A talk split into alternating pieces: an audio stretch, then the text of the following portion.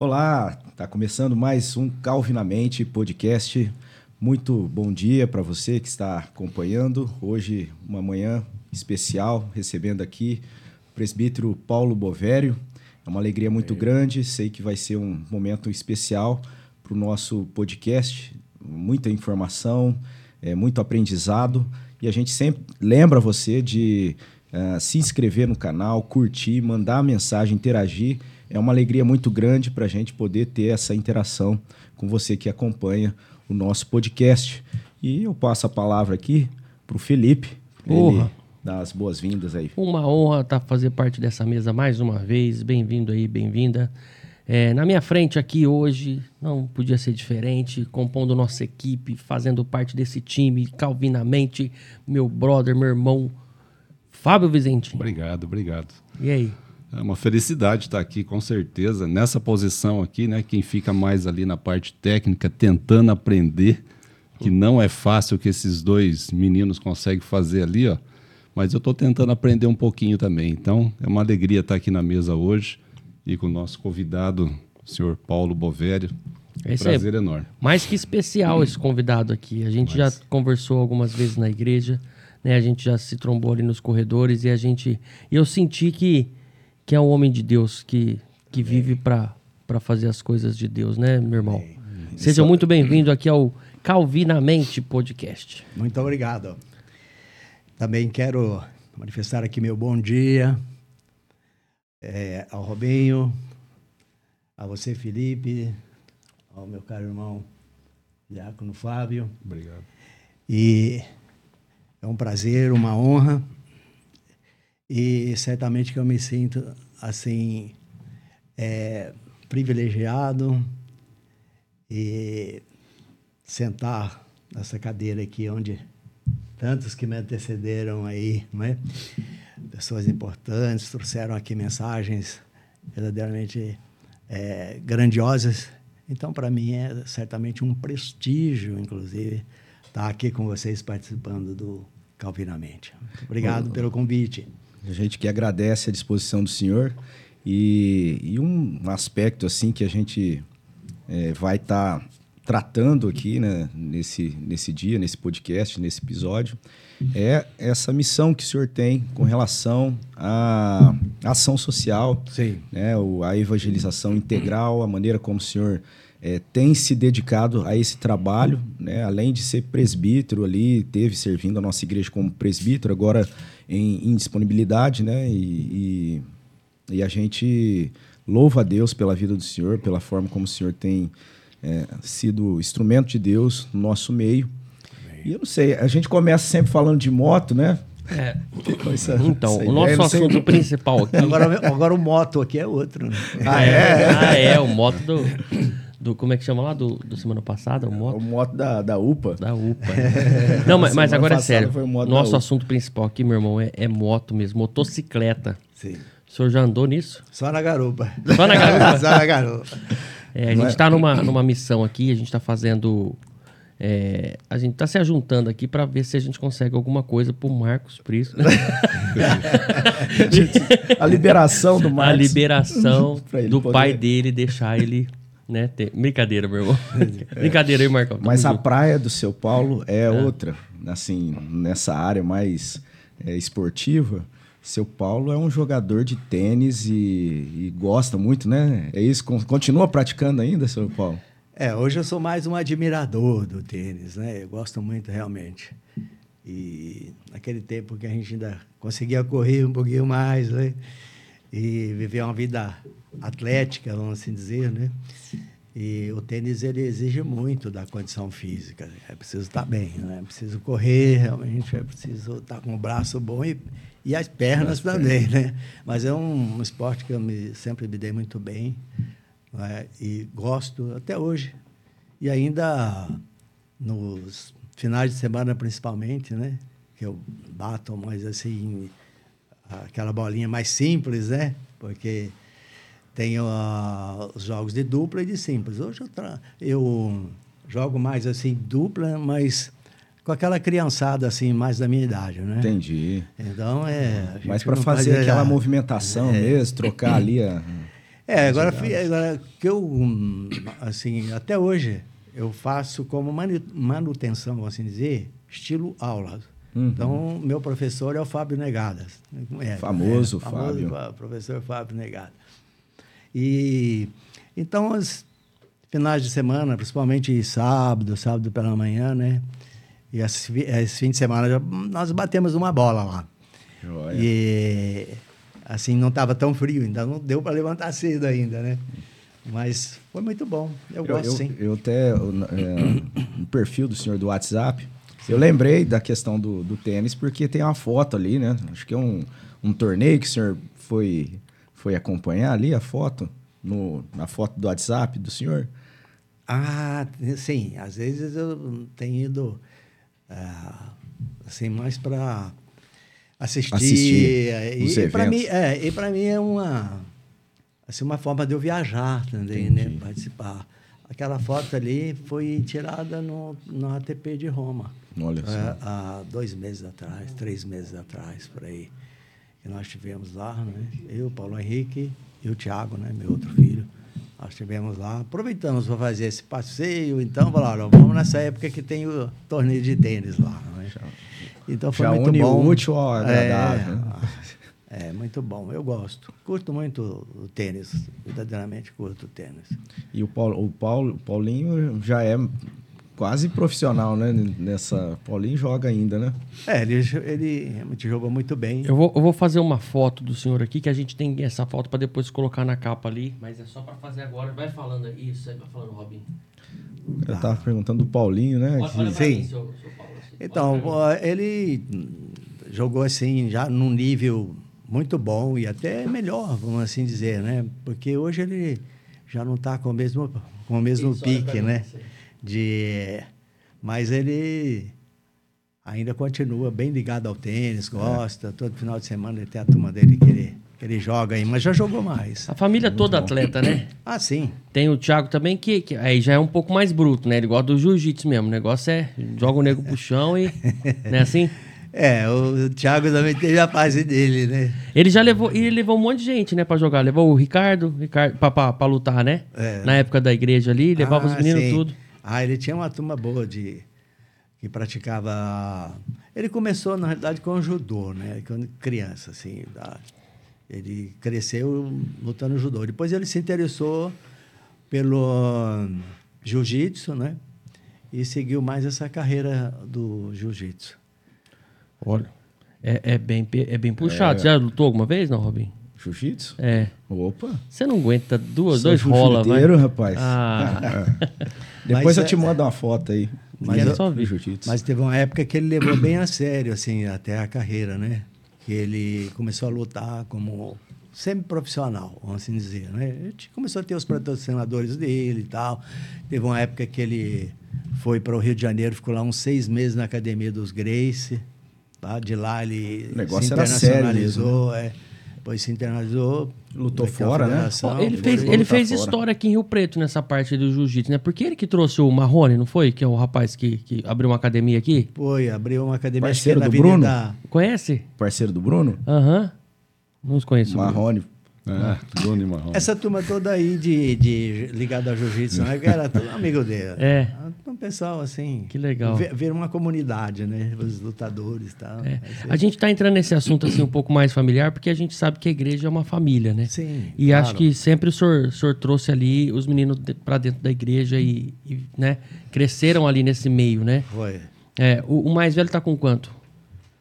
O mais velho, 40 e alguma coisa, viu? Entendi. Tem alguma coisa. Vamos entregar aí, né? Vamos entregar. E que ano que o senhor chegou na igreja, presbítero Paulo? Ah, foi mais ou menos em 85. 1985, por aí, assim, 86. O senhor veio de Barretos? é, Não, vim de São Paulo. Ah, eu sou tá. nascido em Barretos, né? Vivi em Barretos até mais ou menos 20 anos de idade, por aí. Depois fui aventurar minha vida em São Paulo. É. E, e lá em São Paulo o senhor estudou no, no Mackenzie lá, né? Teve uma vez que a gente estava num congresso, o senhor comentou da, da história ali. É, depois que eu cheguei é, em São Paulo, eu trabalhei em, em- em- em- numa empresa, né? Da Samab, a empresa de, de celulose, papel celulose, naquela época se utilizava muito, né? Tudo era dependia do papel, não é? Então, trabalhei nessa empresa. Dessa empresa, depois eu fui, prestei algum curso para o Banco do Brasil, fui para o Banco do Brasil.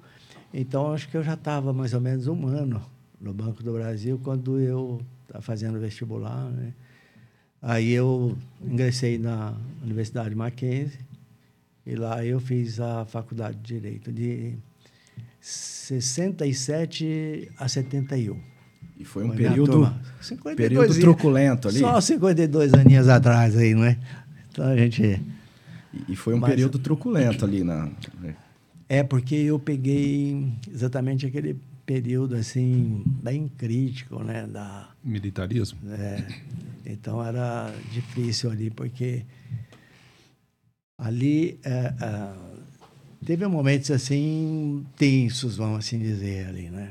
Porque naquela época no meio até no meio estudantil mesmo, né? Você cria muitas coisas às vezes a partir do meio estudantil que é, muitas vezes até eles exageram, assim dizer, né? no tipo de, de conduta. Lá tinha, na época, por exemplo, o CCC, era o Comando de Caça aos Comunistas. comunistas né? que o esquema era né, militarista, né? Então, era uma situação assim que você também tinha que saber onde pisar, como falar, o que falar. Então, coisas assim. E as faculdades eram muito visadas, né? E aí o senhor ficou em São Paulo a, dessa época, terminou a, a, o curso lá né, e, é, e continuou no continuei, banco. Eu continuei no banco e em São Paulo vivi mais, dez, mais ou menos uns 10 anos, né? Assim, é, foi a fase que eu tive assim depois da faculdade. O senhor já Mas era é, crente nessa época, não? Era meio crente. Aquela fase, você sabe, a gente é formado criado dentro da, da igreja, como eu fui, né? Com os meus pais, assim, crentes, é, nasci, vamos assim dizer, batizado na igreja presbiteriana de Barretos. E, mas quando você sai, sai para o mundo, sai buscando assim aquilo que é, que, que na, na realidade vai sendo te oferecido durante o curso da vida que você vai enfrentando, né? Então, muitas coisas vão realmente tirando a gente da igreja. Não, não, digo assim, tirando a fé, tirando aquela formação, porque a formação moral né, que eu tive com os meus pais, exemplos de, de crentes, né, isso foi muito importante para a minha vida, né, para o resto da minha vida, vamos assim dizer. Mas quando você chega, e hoje talvez esteja até muito pior, mas naquela época era mais brando, vamos assim dizer, aquilo que, que se vivia dentro do meio universitário. Mas mesmo assim, a tendência é sempre te retirar das igrejas, entendeu? Então você começa a, a se envolver com pessoas de todo tipo, de todo lugar, você começa a ter amizades novas, influências diferentes, entendeu? Então você vai caminhando assim, no sentido de que parece que você vai se afastando, acaba se afastando desse meio evangélico, né? Mas aquilo que está dentro da gente, a formação ética, moral, religiosa, isso daí, quem nasceu, criou e foi colocado nos caminhos do Senhor desde cedo, é, né? Você tem que, é, assim, entender, inclusive esses princípios bíblicos, né? Como dizem, ensina o caminho, né? A, a criança o caminho que deve andar, ainda quando velho não se desviará dele, né? Então, é uma das coisas que eu posso dizer, é, com certeza, exatamente é isso. Eu nasci, fui criado na igreja uh, presbiteriana, pois as circunstâncias da vida me levaram para outros tipos de situações assim, né? mas eu quando voltei, voltei para ser realmente crente em Jesus Cristo. Amém. E, e esse e retorno, família, assim. esse retorno do senhor mais próximo se dá quando o senhor vem aqui para quando eu vim para isso, quando eu vim para São José do Rio Preto, foi que eu vim para cá. O banco, aliás, na época eu estava eu tava assim na carreira administrativa, mais do banco, né? Casado já, São Paulo? É, eu, quando eu vim para cá, sim, já estava casado e já tinha as crianças. Os dois nasceram em São Paulo, tanto Paulo Henrique como o Tiago, né? Eles nasceram em São Paulo. E então quando eu vim para cá, vinha assim muito com a promessa de porque eu já estava advogando, né, lá em São Paulo já há algum tempo, já fazia quase 10 anos. Mas trabalhava no banco, trabalhava em escritório. Então vim mais com a promessa para ser advogado do banco aqui em São José do Rio Preto. Isso demorou um pouquinho para acontecer, mas depois entrei na, na carreira jurídica e me aposentei na carreira jurídica do banco. E durante um bom tempo ainda é, trabalhei terceirizado para o banco, até que uhum. vai chegar numa altura do campeonato, meu amigo, tem que pendurar chuteiro, não tem jeito. É. Não é? Então, estou assim mais nessa hoje. Assim, estou tentando me dedicar e entrar mais assim nessa área, né? Da, de me aproximar da igreja, dos trabalhos da igreja, né? Uhum. E uma das formas que eu vi, assim, que eu senti, porque é, já desde algum tempo atrás, tempo que eu ainda estava assim mais nativa no trabalho, né? Eu é, sempre olhei assim com bons olhos, né? Vamos assim dizer, entre aspas. Às vezes a gente está nos planos de Deus e não sabe, né? Então eu comecei a ter assim muita simpatia por esse tipo de trabalho de assistência social e uh, o que me apareceu assim que eu logo me engajei, vamos assim dizer, foi exatamente na, na CELB, como um trabalho da Igreja Presbiteriana, né? E eu vou, assim, né, para não cometer nenhuma injustiça aqui, vamos assim dizer, né?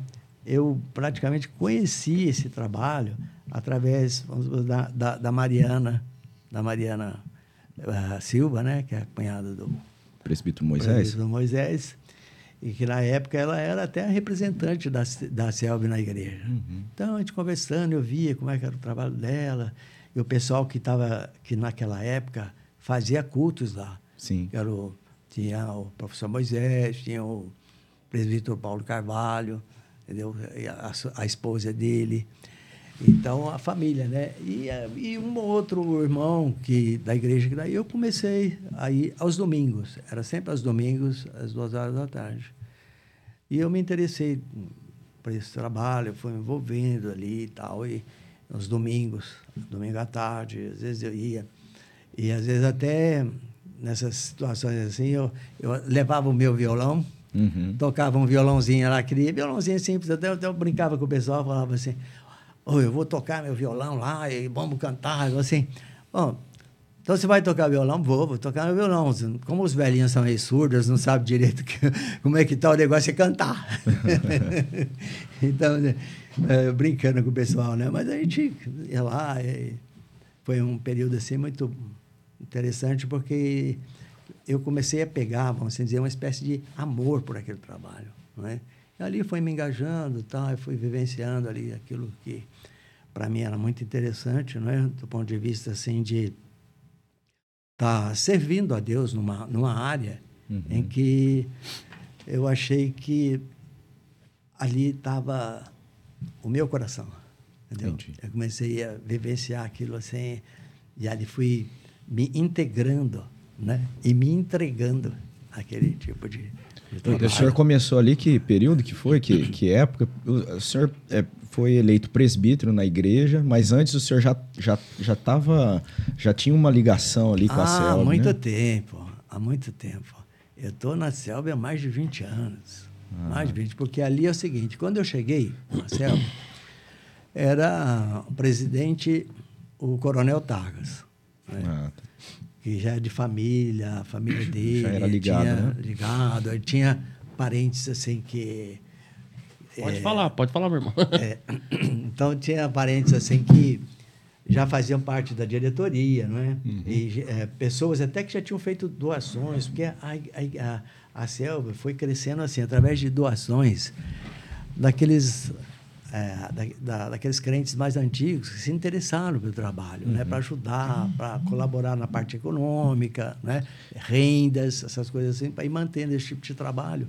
Que esse tipo de trabalho, ele nasceu Está é... comemorando, né? A gente teve o culto no sábado. Até o pessoal, a gente começou a falar sobre a CELB, mas é Associação Lar de Betânia, né? É, Essa é... é Associação Evangélica Lar de Betânia.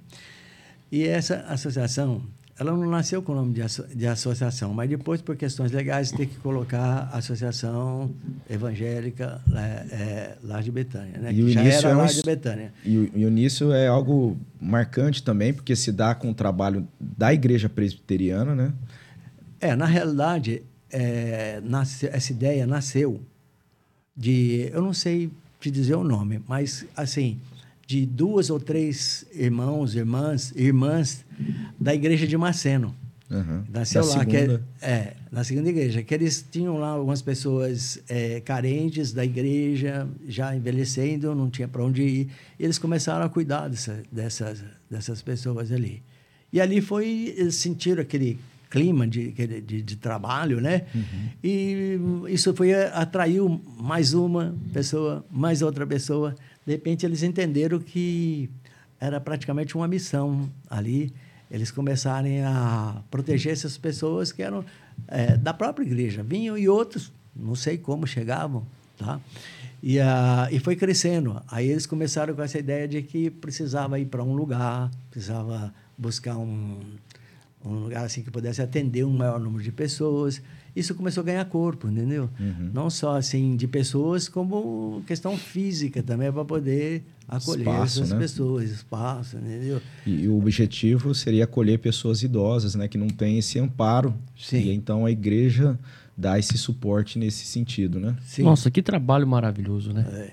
Então aí começaram a, é, a ter aquela preocupação, né, de ir atrás. Espera aí, esse trabalho está crescendo, nós precisamos buscar uma estrutura melhor. Aham. Então foi onde surgiu na, um relacionamento com a prefeitura, né? E a prefeitura cedeu esse terreno que está hoje praticamente dentro da cidade, né? E até um terreno meio cobiçado, aí já algumas propostas. Uma área né? nobre, né? Que se tornou uma área nobre de Rio é, Preto. é. Mas naquela época, inclusive lá chama, o local ali chama-se Vila São José. Mas era uma vila distante, né? Assim, vamos colocar esse pessoal, uma oportunidade para eles, lá na Vila São José. Fica assim, eram uma- umas picadas É, para chegar era lá. uma que eles fazenda chamam, ali, né? É. Que ano, Então- mais ou menos, São Paulo? Então, Comemorou 65, 65, 50, 58, 58. 1958. 58. Quer dizer, a cidade ainda não havia crescido para aquele lado lá, né? Ela, eh, o final da, era, no final da Andaló era o fim da cidade. Já era pasto Aí tudo ali. passava a rodovia, da rodovia do outro lado não tinha mais nada, né? Então foi assim, a, a, a- a associação ganhou esse, esse terreno ali, começou a construir, lógico, com alguns recursos públicos, né? E, e de outras pessoas interessadas e tal, e começou a se organizar ali então para chegar ao que chegou hoje, né? Hoje está até precisando de uma série de reestruturação, o prédio vai ficando antigo, as exigências legais também, né? A questão de acessibilidade, essa coisa toda. Mas aos poucos vai ajeitando aqui, arrumando ali, né? Eu lembro e vai que- sobrevivendo. Eu estudei ali do lado, na escola, que é, é pregada ali ao, a CELB, nem na época não fazia parte da igreja. E, e a gente ia ali na, na divisa do muro da escola com a, com a CELB, né? Com, com asilo, a gente chamava naquela época, né? Sim. E, e, e eu lembro que era, eu era pequeno, 90, 90 e- 92, eu acho.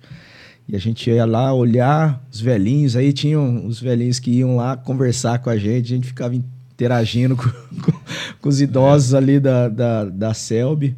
E, e hoje a gente vê né, como é que a cidade está diferente e, e como a estrutura lá também foi se adequando. Sim. E hoje está um, um local bonito, né, bem cuidado.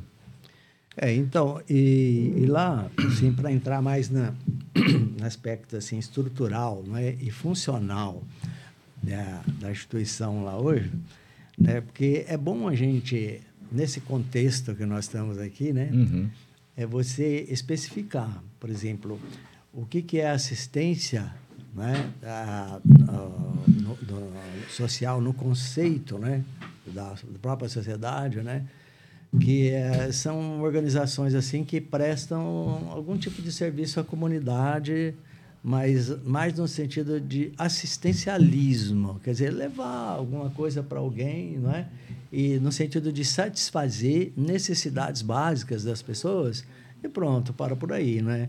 Então tem muito, nossa, tem muitas instituições assim que hoje, né, trabalham nessa área e que tem essa preocupação mais como tipo Rotary, né? essas entidades assim, que eh, eles cumprem a, a função deles no sentido de que eles possam estar é, tá fornecendo víveres para aquelas uhum. pessoas que têm necessidade e o trabalho deles termina ali. Né?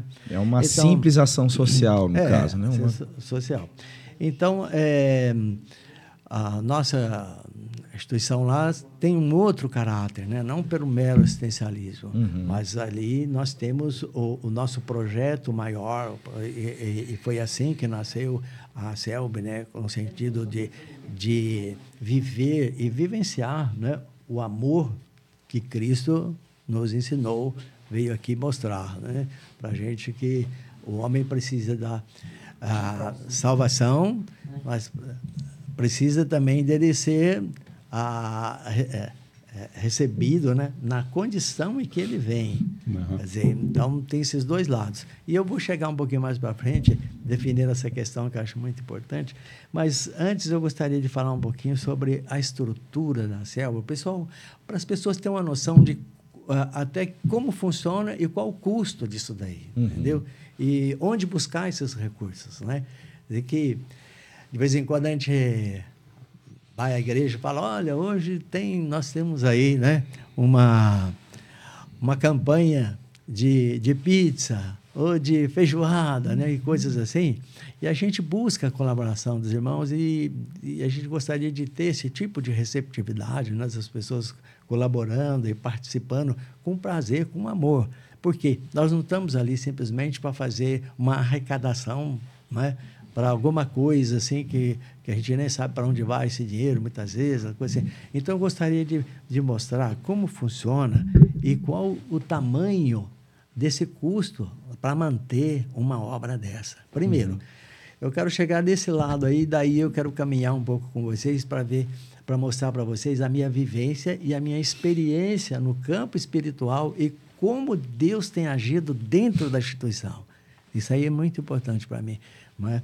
Porque não é só falar de ACEL, de ação social, não é? Porque aqui no Calvinamente, não é? a gente tem que é, expor aquilo que realmente a gente pode vivenciar dentro do, do, do lado espiritual, do campo espiritual. Que é a motivação nossa, né? Que Sim. deve ser a motivação nossa, que é glorificar a Deus, né, com esse, com esse trabalho e, e entender que ali não é uma ajuda só material, né? Eita. É uma questão espiritual. Essa é uma missão da igreja. Uhum. A missão da igreja que, né, que São Paulo. E, é, então... Só para constar aqui, perdão. Pois não. É, atual presidente lá é a Marisa.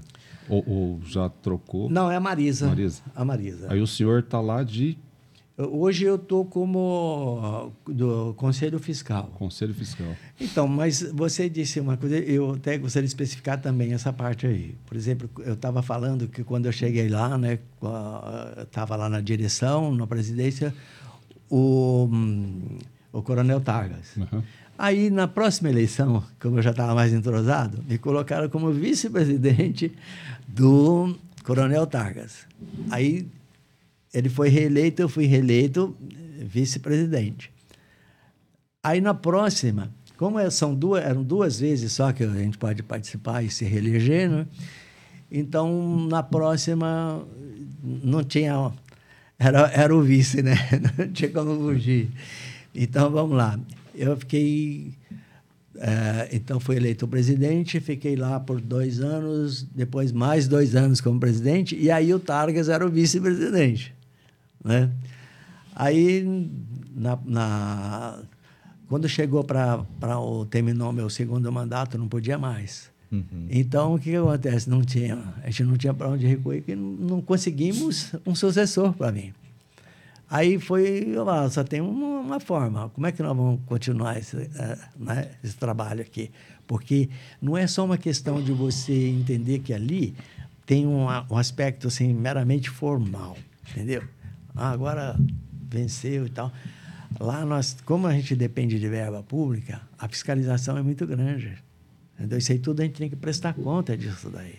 Então não pode ser feito assim, ao nosso bel prazer. Aí tem muitas coisas que a gente tem que cumprir rigorosamente aquilo que determina as normas legais para esse tipo de funcionamento de, Exige da, uma da capacidade né? muito grande para estar tá à frente ali, né, gerenciando, cuidando dessa parte, né, que, dessa parte burocrática e tal. Então, aí o que, que aconteceu? Ah, para poder eu continuar num terceiro mandato, né, de, é, tivemos que alterar fazer uma assembleia e alterar a própria constituição da sociedade, uhum. que poderia, eventualmente, na necessidade e tal, buscar um terceiro mandato. Aí foi, fizemos isso aí por mudança constitucional. Uhum. Depois voltamos para passou minha vez, voltou, mexeram. Vamos à Assembleia para voltar à normalidade, vamos assim dizer. Né? Andamos um pouquinho assim, só para atender essa, esse, esse, esse momento, momento aí, né? né? que aconteceu isso daí. Então, mas hoje, a diretoria, depois de mim, me sucedeu a Sueli.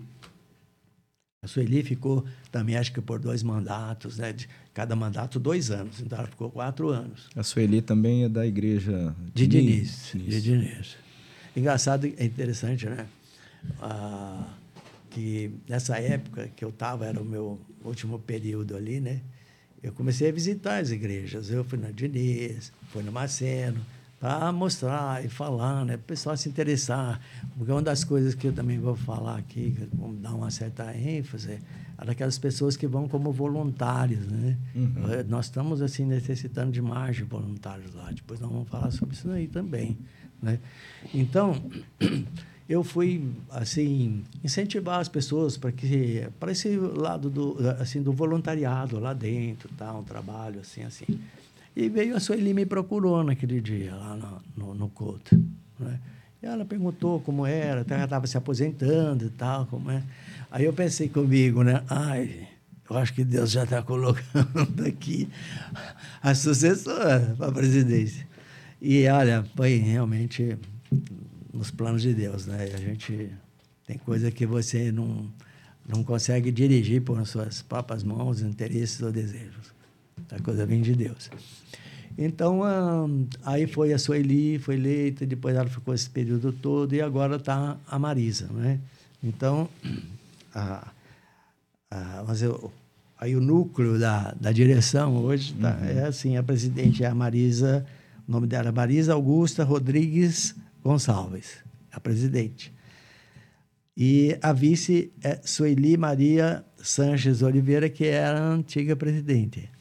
E está como tesoureira a Leia Ciência, que é a esposa do pastor Ciência, que está hoje lá nessa, nessa na, na diretoria. Na diretoria também. E tem lá os, os conselheiros, né? Tem o Joás, o Gilberto, também há muitos anos ali, né, né, no quadro diretivo, mas assim, nessa área mais de, da, da, área fiscal, né, dos conselhos, conselho e, e, e a área que eu estou. Então, há mais ou menos assim, vamos dizer, há mais ou menos 20, 20 e poucos anos que eu estou sempre, de alguma forma, participando na direção, né, uhum. ali. E, seu Paulo, eu lembro de um período que teve até uma preocupação muito grande com relação a, a, a essa diretoria ou envolvimento da igreja presbiteriana ou da, das igrejas evangélicas não, não darem esse, esse apoio e, e parece que havia um risco assim de talvez até uh, outras instituições quererem né, tomar de certa, de certa forma esse trabalho que teve início dentro da nossa igreja. Como é que foi isso aí? Não, ali teve uma, uma, uma fase né, difícil, de sustentação, inclusive. Então, é, é, foi um. Eu não vou dizer que foi uma falha da igreja ou um desinteresse da igreja. Essas coisas, assim, vêm. Uhum. Uh, inesperadamente, às vezes você, você uh, enfrenta uma determinada crise, né? Uhum. É, então foi um, um, período assim difícil, por quê? Porque nós começamos a ir atrás de recursos. Você tem que buscar, ou você vai deixar morrer a obra? Não pode. Uhum. Né? Mas é, aí é um lado que eu entro muito nessa questão de como Deus provê. Né? Deus, na sua fidelidade de prover né, esse, esse tipo de trabalho. Inclusive, quando você pensa que não vai aparecer mais ninguém, aparece alguém. Quando você acha que não vai morrer por falta de recursos, tem alguém que aparece lá é, é, é, trazendo recursos, entendeu? Então, mas isso é uma coisa que corre, que anda. De repente, por exemplo, começa a aparecer os espíritas. Os espíritas gostam muito desse tipo de, de trabalho, né? Que eles acham que as obras, né? O que salve as obras. Então, se, a gente sente, de uma certa forma, pressionado. Uhum. Que, porque eles entram assim, eles começam a oferecer coisas, né? E aí, e eles têm recursos para isso. É, de repente, eles falam assim, ah, olha, mas nós podemos fazer um, um, um, trabalho aqui, levar uma mensagem aqui. Você fala, aí, aí você tem que pensar assim, olha, nós estamos precisando de recursos financeiros, materiais, mas se for para isso a gente tem que falar, olha, tem que barrar. Não tem jeito, como você vai abrir, você uhum. vai entregar, entendeu? É uma coisa assim. Aí ah, você tem que botar o joelho no chão e falar, meu senhor, a situação está isso aqui. E eu vou te dizer uma coisa: Deus. Não deixa desamparado. Não deixa, não, nunca, nunca. Antes de entrar nessa parte, Robin, de falar os milagres que eu vivenciei lá dentro, para mim, isso eu sempre considero como um privilégio. É um privilégio do crente. Você está envolvido em situações que você vê a ação de Deus, Deus botando a mão. Algo assim.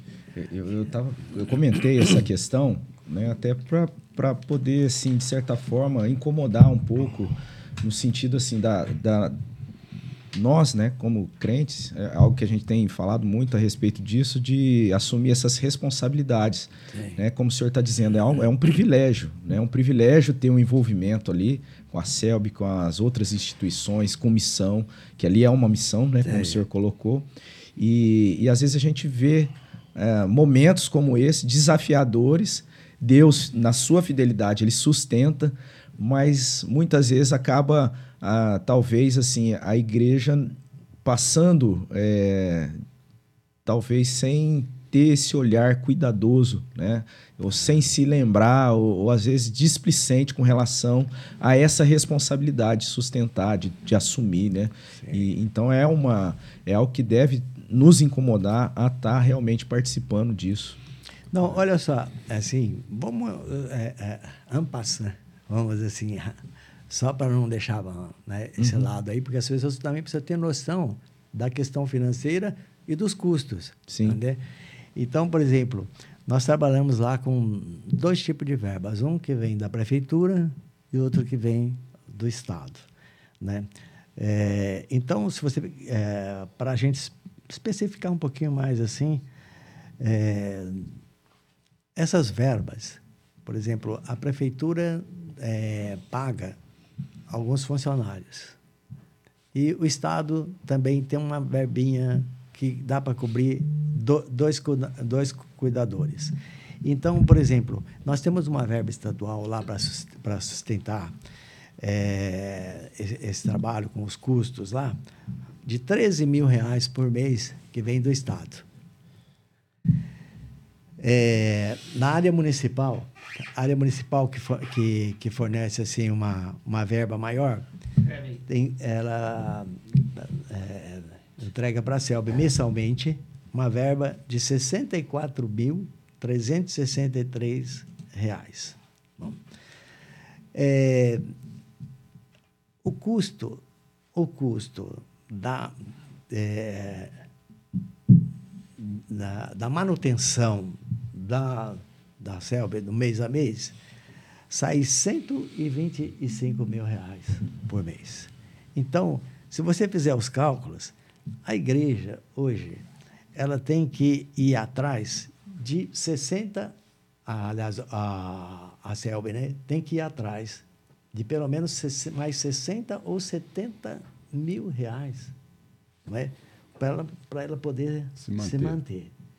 Então, a verba, que é chamada recurso próprio, ela é bem maior do que as verbas é, que vêm da prefeitura, que colabora mais, com 64 mil reais, e o Estado com 13 mil reais. Só que é, é interessante que a, as verbas destinadas a pagamento de pessoal da saúde, pessoal da saúde, é, não, não existe verba pública para isso. Entendeu? Então, por exemplo, a enfermeira padrão, que é um salário maior, é, é, paga com, é pago com recursos próprios. O pessoal da saúde, né? ah, ah, as auxiliares de enfermagem, por exemplo, né? é, é feito através de recurso próprio. Então, o, o que ajuda muito nessa questão de recurso próprio é que, por exemplo, cada interno que vai lá, que tem aposentadoria, isso daí, por lei, por exemplo, o, a instituição pode reter 70% dessa, desse, verba. dessa verba, que é, muitas vezes é movimentado e, e, é feito, é buscado esse recurso a, a, através da assistente social, que é pago pela CELB. Então, é, esses, esses 30% que sobra é de grande responsabilidade da CELB e, é, e ela é fiscalizada pelo Ministério Público. Ah, Quer dizer, então o Ministério Público de vez em quando faz uma visita lá, quer saber as pastas de, da, dos internos e tal. E, e sim, e, uh, esses cursos todos é para manter é, 43 internos, são 43 os, uh, os idosos que estão lá, não é? que é a dotação da, da SELB, 43, mas nós temos lá 31 funcionários. Ixi. Então, veja, para você manter 31 funcionários, ainda que é uma parte da verba do, do Estado, da, da Prefeitura, né, com todas uh, as, as, despesas também que dão. Por exemplo, um funcionário entra lá, ele toma café da manhã também, ele almoça uhum. também, muitas vezes até o pessoal da noite janta também. Então, são, são custos que são inevitáveis ali dentro, que você tem que suportar. Deixa Entendeu? eu pegar o gancho aqui, seu Paulo, perdão. É, lá tem critérios para poder aceitar o interno, né? Um, idoso, tem, tem vários critérios lá que precisa ser seguido, né? E, e considerando esses critérios, eu acho que o senhor vai falar deles aí, é, a, as famílias não têm condições de ficar ajudando a manter alguém ali, né? Não, normalmente, não, não. Às vezes até vai, a grande parte, vai pessoas assim abandonadas. Já teve casos de eh, pessoas assim que vêm da rua mesmo, né? Que o CRES, que é um departamento da é, prefeitura que faz essa triagem aí, né? Que, que acaba eh, encaminhando para lá. É, então, isso daí, de uma certa forma, é ruim para nós. Por quê? Porque às vezes você tem uma pessoa que é mais. De repente ela é ligada à igreja. Bom, um, um obstáculo, isso daí é natural, não tem como, de repente não tem vaga naquele momento, não, não existe vaga. Aí você tem que entrar numa fila, uhum. né? Aí a pessoa que está necessitada ou a família que quer encaminhar tem que entrar numa fila. Isso aí não tem escapatória, né? E, eh, e aí, outro aspecto é exatamente que eles fazem essa triagem para saber, não é? Se a pessoa tem recurso, tem filhos, tem parentes que pode eventualmente manter a pessoa, porque é uma também uma, uma política do Estado, não é? Que ah, o idoso, não é? Ele, pela própria vivência dele, pelas carências dele, né? Assim, até emocionais e tudo, é importante que ele permaneça no seio da família. Uhum. A família não pode descartar assim.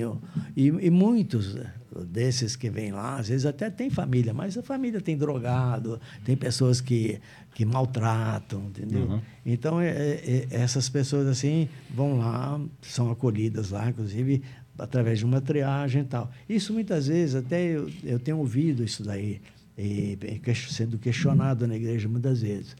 Por que, que às vezes a pessoa tem um, um parente que precisaria, tá? E às vezes não encontra tanta facilidade para chegar e ser ali, uhum. que é um lugar assim que uh, o crente vai lá, olha fala, nossa, meu parente devia estar tá aqui, entendeu?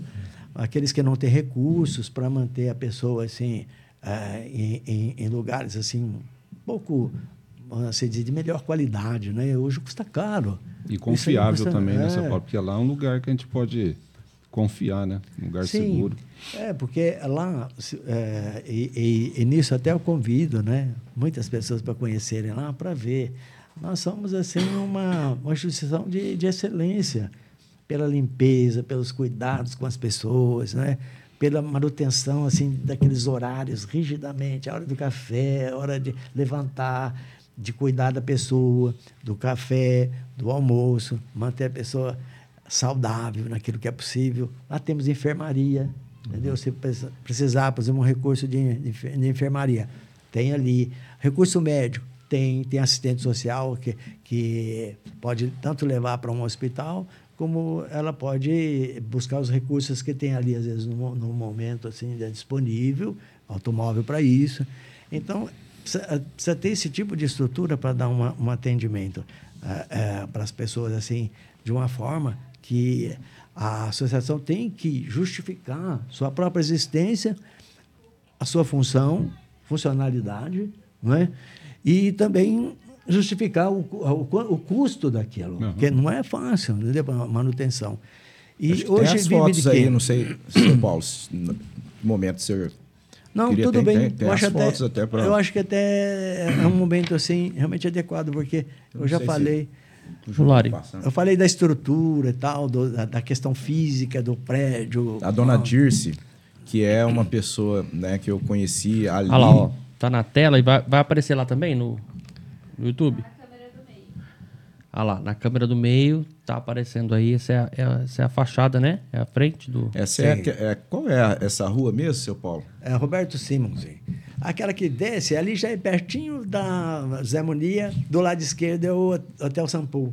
O Hotel Paulo fica bem na esquina, fica uhum. um pouquinho para cima. Que não é mais Paulo. Ah, não é mais não, São Paulo, né? Não é, tem algum tempo. Mas é, é, mudou, é um hotel. É um hotel. É, eu vi, tem um nome americano lá agora. É, não me lembro também. Essa é a fachada, né? Vai passando para a gente aí. Ah, os leitos, né? É. Esse daí é a parte de enfermagem. Ah, enfermaria. Essa é enfermaria.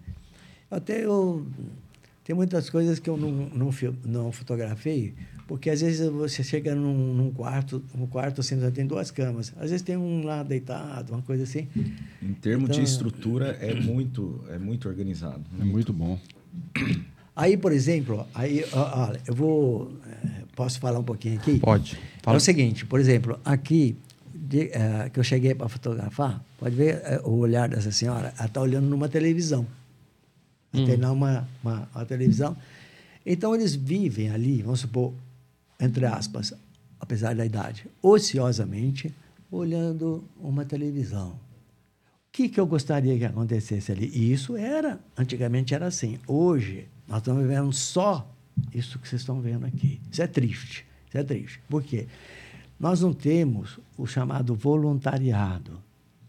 Ter pessoas que poderiam, nesse momento, estar tá aí, dando um pouquinho do seu tempo, para contar histórias. É, Cantar eles, um louvor.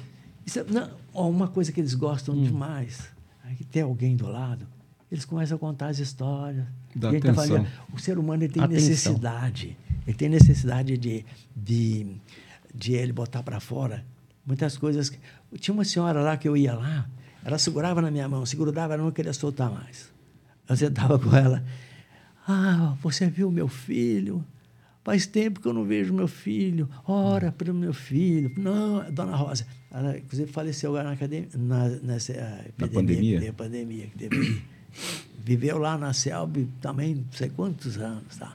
E ela perguntava da família e como que era. E ela tinha necessidade de falar. Não, meu filho era assim, assim, assim. Você não viu ele, ele não veio me visitar. Não, dona Rosa, fica tranquila. Porque ele não vai aparecer, mas vamos entregar na mão de Deus. Né? Coisas assim. Vamos orar por ele. E a é coisa, coisa simples, né, seu Paulo? É. De estar tá ali participando. Eu lembro que teve uma época que a gente tinha uma aproximação muito forte das, dos jovens ali. Né? Até eu tinha uma foto com, com o pessoal ali, a gente participando. A gente ia lá, é, não lembro se era toda, toda semana ou cada 15 dias. E tinha uma pessoa ali, uma senhora, que ela pegou também uma, uma simpatia, a dona Cecília. E, e foi uma época que eu estava namorando próximo do casamento e ela pediu para ir no casamento, ela queria ir no ah, meu casamento. Que belezinha. É, ela queria ir no meu casamento, ela colocava toda uma roupa assim, né? E ficava ali e contava, ela gostava de cantar, cantava música da época da Fazenda. E era só dar atenção ali. É. E, e, também eu soube, né, que ela, ela faleceu não faz, não faz muito tempo, conversando com a, com a, com a dona Dirce, ela comentou. E eu lembro que assim é algo que para eles fazem faz muita diferença, né? Sim, faz. Então, é uma oportunidade que a gente tem de fazer essa prestação de serviço dentro dessa área, que não é jamais. Né? Nós temos essa estrutura, gente. Nós temos de desfrutar uhum. dessa estrutura que nós temos hoje lá, que aqui vocês estão vendo que existe homens, mulheres, entendeu? E é muito importante esse tipo de comunicação. Eu acho que é um trabalho do crente que, inclusive, ele sai de lá, o crente, né? participando, vivenciando essa realidade, ele sai de lá entendendo, inclusive, o que é o ser humano. Onde a gente vai chegar, meu caro. Nossa vida não é assim, igualzinha. Né? Você vê o, o, as pessoas dos mais variados lugares e familiares que ele vem, como ele chega nessa idade aí. Uns chegam bem, outros chegam assim, arrebentados, precisando de alguém. Pessoa que nunca teve a oportunidade de conversar, de trocar ideia, de, de falar da vida dele. Está ali, ó, às vezes morrendo silenciosamente ali. Nós estamos deixando esse pessoal embora, gente. E a oportunidade de falar do evangelho também no momento muito próximo, né, do encontro com o Senhor Jesus ali, Sim. né? Sim. Então, você está falando nessa situação, é, é, interessante porque teve uma época assim, até a gente começou a fazer algumas brincadeiras lá, assim, né, no bom sentido. Assim, teve vários, né, que naquela época eu tinha um, um pastor Massoia que a gente ia muito lá, e, e uh, eu estava assim com mais tempo, já estava começando a vivenciar a minha aposentadoria mesmo, né? Aí a gente ia bastante lá, encontrava muito o pastor Massuia lá. Então teve vários assim que foram lá, conheceram uhum. a palavra, conheceram, muitos se interessaram. Ele gostava de batizar, né, o, o pastor aqueles que sentiam assim mais vontade, se interessavam, ele batizava, tá? daí a pouco a pessoa ia para a glória, né? E teve um período lá que vários aconteceram assim, né? Aí nós brincamos, aí fala, começamos a falar, você já percebeu, pastor? Isso aqui virou a, a chamada rampa de lançamento. rampa de lançamento? Rampa, rampa, de lançamento. É. O sujeito vem para cá, se converte e daqui é chamado. Então, é passar por aqui e subir. Olha que, campo, que campo missionário mais é, importante, né? Que um momento de poder de, de... Eu, eu, eu, disse para vocês que eu tive muitos assim momentos que eu vivei, vivenciei, né? Experiências fantásticas, né? Assim, da, como você vê Deus ali também. É uma coisa impressionante. Uma ocasião dessas, Dona Dirce chegou para mim, né? Dona Dirce, que é a zeladora lá, está lá há muitos anos, uma mulher que eu respeito demais, tenho uma admiração muito grande pela Dona Dirce, uma pessoa fantástica. Vale a pena, inclusive, conhecer a Dona Dirce lá também, ver o trabalho dela. Você conhece muito bem, você pode saber do que eu estou falando.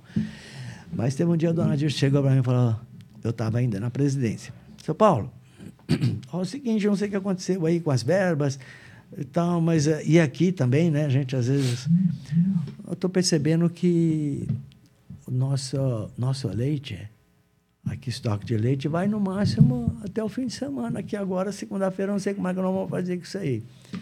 Não tem leite para todo mundo aqui. Nosso café da manhã está meio que ameaçado aí, né, para a semana que vem. É, então, Gilson, é, vamos ver o que, a gente vai fazer, como é a gente pode fazer se realmente não der certo, o que a gente está pensando aí, né? Ir atrás e ver.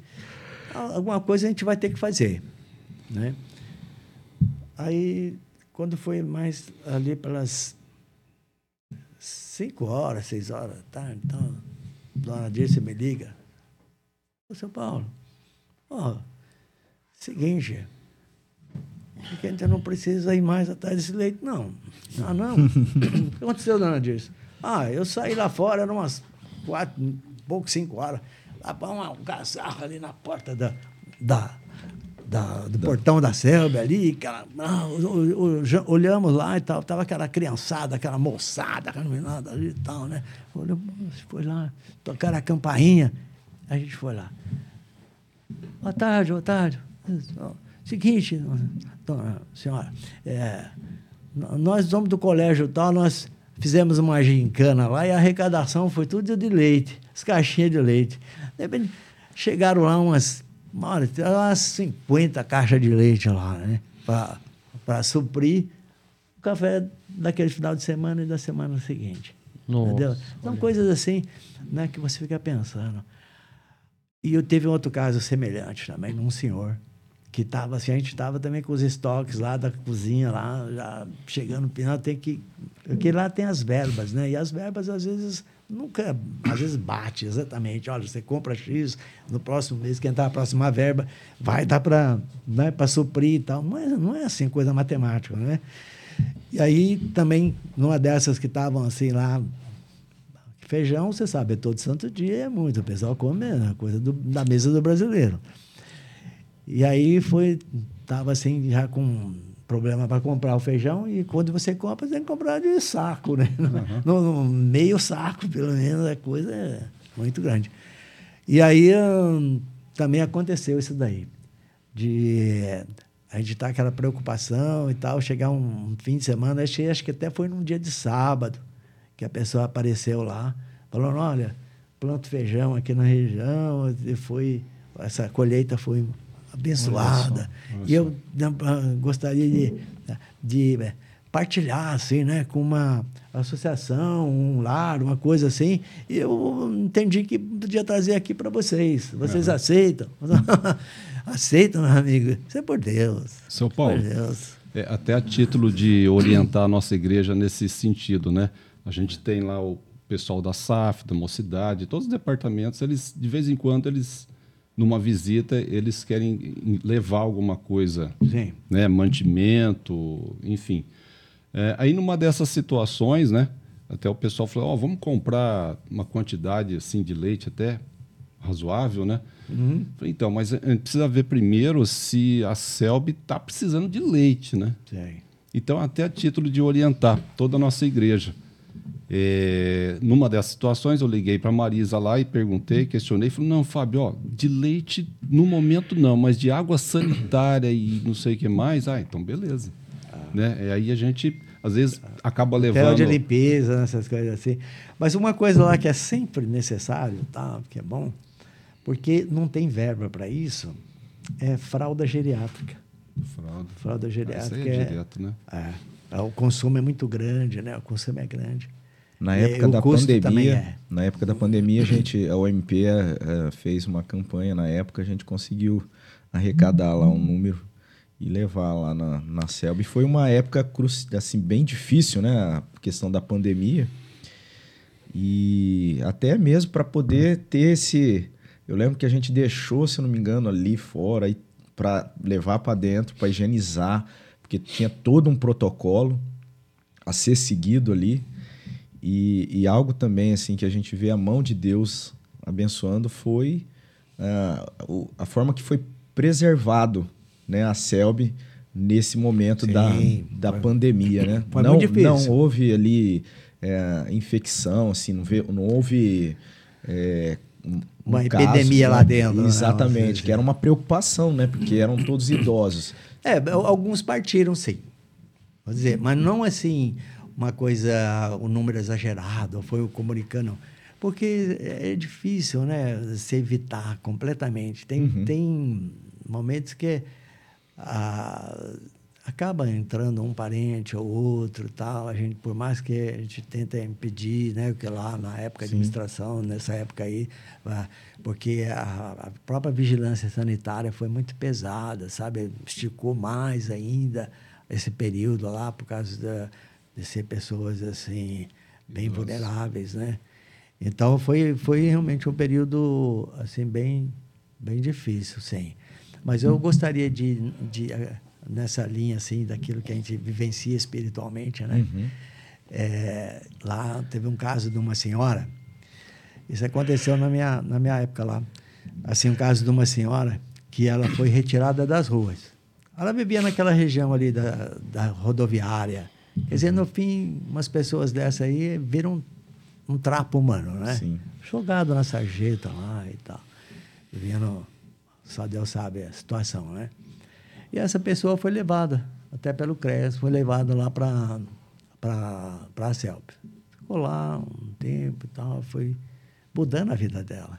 Aí tinha horário, tinha café da manhã, tinha o, o banho, banho de sol, né? Café tudo no horário certinho. A pessoa começou, no começo até a pessoa fica assim, meio estranha, coisa. Eu já estava lá já há algum tempo, e num desses cultos, inclusive que a gente, ah, uh, era feito até no domingo à tarde, que era o, o pastor Maurílio que ia lá. Nessa época, ele levava a moçada deles lá, tocava, né? Uhum. Então, estava o Maurílio é, pregando. E depois da pregação, uma senhora que estava lá assim, ela saiu, saiu chorando, chorando. Uma mulher chorava copiosamente. Assim, nós ficamos até preocupados, né? O que será que aconteceu com essa pessoa, né? Aí depois deu aquela acalmada, a dona Dirce foi lá, conversou, a enfermeira foi lá, conversou, tudo, né? Aí antes de ir embora, antes de ir embora, o, o pastor Maurílio falou, ó, vamos ver aquela pessoa, né? De repente, que será que aconteceu? Aí, quando o Maurílio perguntou, e aí, senhora, tá? Ele olhou assim para o Maurílio e falou assim, eu agora, começando a entender e saber o que é Deus, o que é Deus. Porque de tudo aquilo que ela estava vivendo experimentando ali dentro, ela sentiu um resgate da dignidade humana. Entendeu? É assim que o Evangelho tem que tratar as pessoas, dando a ela a oportunidade dela vivenciar e se resgatar é, emocionalmente, é, na, em tudo aquilo que é, Cristo veio para mostrar para as pessoas entendeu? Amor cristão. Agora, será que as pessoas que estão lá na rua, jogadas como lixo humano, vão entender o que é Deus? Como é que você vai e, e fala de Deus para uma pessoa que às vezes ela está passando por circunstâncias terrivelmente difíceis, que ela mesma não consegue se enxergar como ser humano? Então é complicado. E isso também foi uma coisa assim que, naquela época, me trouxe aquele impacto naquele dia, né? E foi difícil a gente, inclusive, também não se emocionar. E até as lágrimas, né? Você sentir e falar, não, não aquilo que a pessoa, o que aconteceu naquele momento, mas a gente se emociona porque a gente sabe que ali está a mão de Deus, meu. Não é eu, não é o pastor Maurílio, a palavra, entendeu? É o Espírito de Deus que está ali movendo uhum. naquele momento. Entendeu? Isso é importante. Por isso que eu digo que é um privilégio. Esse é o privilégio do crente, é se mover nessa área. Por isso que eu disse que eu, eu vivo, respiro essa parte com todas as dificuldades que a gente sabe, que a gente enfrenta, entendeu? As pessoas não, não conseguem enxergar, não é? Às vezes falta apoio, a gente se entristece muitas vezes quando você acha que você vai buscar apoio, depende desse apoio não vem, é complicado. Mas então, eu, e, e, em relação a isso, até a própria política, né, e o que está acontecendo, eu vou, né, e, e, e daí eu é. Não tem problema, é normal. Às vezes são uh, coisas de, de, de, de percurso. Né? É, se o senhor quiser pra... atender, a gente espera. Não. É, então, são coisas assim que algumas coisinhas que não podem interferir quando o assunto é muito sério. Né? É, a gente está tá impactado, assim, porque não, olha só. Fato, a gente não. Né, às vezes a gente não tem essa, é, é, essa profundidade né, de tudo isso que Deus está agindo ali naquele, naquele local, né? Da maneira como Deus está tá conduzindo, sustentando materialmente, transformando indivíduos, né? É pessoas em a semelhança dele, resgatando né, a dignidade dessas pessoas. É, eu não sei quanto tempo a gente ainda pode discorrer aqui. Eu gostaria que vocês também, às vezes, me apartilhassem, né? Vamos interagir entre nós aqui também. Mas, por exemplo, para hum, voltar um pouquinho mais lá na frente, falando assim mais sobre o, o, que eu chamo de evangelismo integral, né? E o conceito disso daí, porque quando você fala, a pessoa ela não não é capaz de alcançar, porque ela, ela é, é uma questão conceitual. Entendeu? É preciso você é, é, estipular exatamente aquilo que, que acontece e de que forma que ele acontece, né? o integral dentro do evangelismo. Mas é, eu gostaria de dar uma mudada aqui, abrir um parênteses, uhum. para chamar claro. atenção, porque é, você, as pessoas pensam assim, às vezes, mas por que, por que uh, esse trabalho focado, né? Que me chamou a atenção, porque esse trabalho focado em cima é, de pessoas idosas, não é? Idosas. Parece que ah, hoje, né, é natural isso daí. O, o, pessoa, os idosos vão sendo marginalizados, sabe? Uhum. Há muita marginalização do, do idoso, ele encontra muita dificuldade, até dentro da própria família, que muitas vezes, dependendo da própria estrutura da família, ela procura descartar o, porque dá trabalho, porque vai, vai importunar, vai né, atrapalhar na minha vida social, coisas assim, o velho fica, às vezes, descartado. Então, é, aqui eu vi uma, uma, um, me interessei por um artigo né, da editora Ultimato, que é, nós conhecemos, que é, o, o tema deles é o seguinte: a população envelhece e a igreja se esquece. Né? Isso daí, é uh, lógico que é num, um tema assim, eu não vou particularizar, tem muitas pessoas que se interessam, estão ali, né? procuram, é, mas a gente, quando a gente fala isso daí, a gente fala da questão estrutural da própria igreja, né? Uhum. E como ela se conduz, né? Então, aqui diz que, vou assim pular, mas eu tenho que fazer, é, é interessante eu fazer alguns dados, porque esses dados aqui, inclusive, são do IBGE. Uhum. Coisa, no, a, na, nosso país, embora seja uma questão assim nova para nós assim, mas nosso país também está envelhecendo. Se você poxa, acha que quem envelhece é o Japão, é a Índia, né? aqui no Brasil as pessoas não envelhecem. Envelhece é um fenômeno interessante também. Né? E vários países do mundo, e do terceiro mundo também, do velho mundo, né? eles, se interessam por essa questão. Então, o, veja que o envelhecimento da população do Brasil também é, é, uma, é uma, uma realidade. Não é? E, apesar de ser um fenômeno, vamos dizer, para a gente, relativamente recente, né? mas a população brasileira né, está tá diante de um, de, de, um comportamento assim de diminuição, de envelhecimento, por questão de fecundidade e mortalidade, né, registrado nas últimas décadas. E, e, veja bem aqui que diz aqui o, o, o, o IBGE, né, que é, o que é esperado para os próximos 20 anos ou 10 anos. Né? Então, aqui, segundo o IBGE, em 2050, seremos 260 milhões, milhões de brasileiros e nossa expectativa de vida ao nascer será de 81,3 anos. É? E a mesma dos japoneses de hoje. Mas é, estima-se que nos próximos 10 anos a população de idosos no Brasil poderá alcançar e até mesmo ultrapassar a cifra dos 30 milhões não é, de pessoas, o que representará aproximadamente 13% da população, de idosos inativos. Quer dizer, olha, o pessoal que está pagando aí INSS hoje, aposentadoria, né? vai chegar um momento que vai ter mais aposentados do que gente contribuindo, contribuindo. É, para isso. Não? Então, essa é, é uma questão não é, de grande atenção vamos dizer aqui, pois está diretamente relacionada com a diminuição dos contatos sociais. Entendeu? Então, aqui, quem é o articulista aqui, né, está dizendo, como crente no evangelho integral, creio que o envelhecimento da população, enquanto questão social urgente, deveria estar na pauta, se não de todas, da maioria das igrejas, dos ministérios, das agências missionárias, etc. Mas, como várias questões urgentes no mundo contemporâneo, a velhice está longe de ser importante para a maioria dos líderes cristãos. É? E o descaso é tamanho que foge não só à lógica, não só do mundo, como da teologia de muitas igrejas.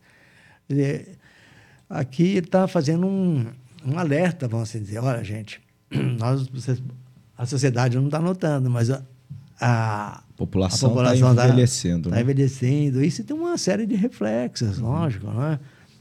Então, ele alerta aqui dizendo o seguinte: a membresia da maior parte das igrejas históricas, pentecostais, neopentecostais, é constituída por um número expressivo de pessoas com faixa etária acima de 60 anos, ou muito próximo disso é comum ver igrejas que têm os idosos como um grupo majoritário em sua membresia.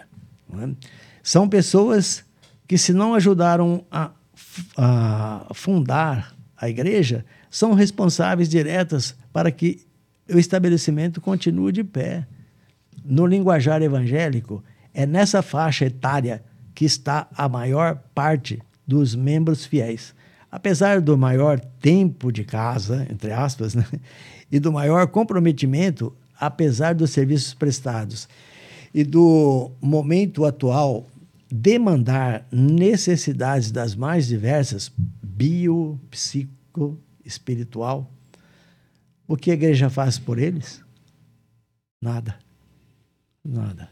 Dizer, isso é a constatação aqui do articulista, uhum. entendeu? É lógico que nós temos assim, e a igreja, eu sei que a igreja atua nesse segmento, por exemplo, de uh, crianças, adolescentes, a, a mocidade, tem uma programação, não é?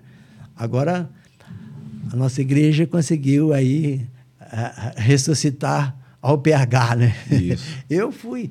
Eu vou, ó, eu vou dizer uma coisa, não tenho assim, nenhum receio de, de dizer, mas eu lutei muito com a, o PH, fui, o, vamos assim dizer, o último presidente que teve o PH aqui na igreja. Então, às vezes eu até, eu até brinquei com o pastor quando falou sobre ressuscitar o PH aqui. Falei, pastor, só não me ponham na presidência porque é o último presidente, quando morreu a, a BH aqui, era eu. Não quer. ah, mas é coisas assim, né? Eu ia perguntar para o senhor, é, o senhor foi presidente da UPH, o senhor teve algum outro cargo, assim, é, diácono? Não. Não, olha, é assim, até estranhável, né? Às vezes, o que eu vou falar. Mas eu, por exemplo, quando eu peguei o primeiro cargo aí na igreja, eu peguei como superintendente de escola dominical. Superintendente, acho que eu lembro. Entendeu? Então, existia esse cargo, superintendente. Não passou muito tempo, precisou de tesoureiro. Não tinha tesoureiro. E quem, quem assumisse a tesouraria da igreja. Aí, o, o anterior, que estava como uh, tesoureiro, era o João Marcos, João Marcos Viana. Aí o João Marcos estava desesperado para sair e tal, não aguento mais. A igreja vivia numa dificuldade muito grande, sabe? Não tinha ah, hoje, é, é, vamos dizer, entre aspas, aí, é, essa é, é, recolhimento né, de valores que tem hoje. A igreja era pobre, vivia com uma dificuldade muito grande. Aí eu, eu cheguei para o João Marcos e falei, João Marcos, se você quiser a minha colaboração, eu posso, né? Aí o conselho acabou aceitando e colocando, então, eu e o João Marcos como, como tesoureiro da igreja. Então, eu tenho essa passagem aí na, na igreja como superintendente de escola dominical, como meio tesoureiro, uhum. junto com João Marcos. Com o João Marcos. É que o senhor, tem essa, o senhor tem essa vocação para assistência social, por isso que eu perguntei. Se não teve passagem como diácono, não, só presbítero.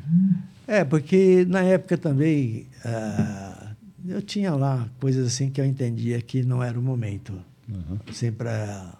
Até que chegou um, um dia que eu, eu, falei assim, olha, eu vou me dispor a participar da eleição.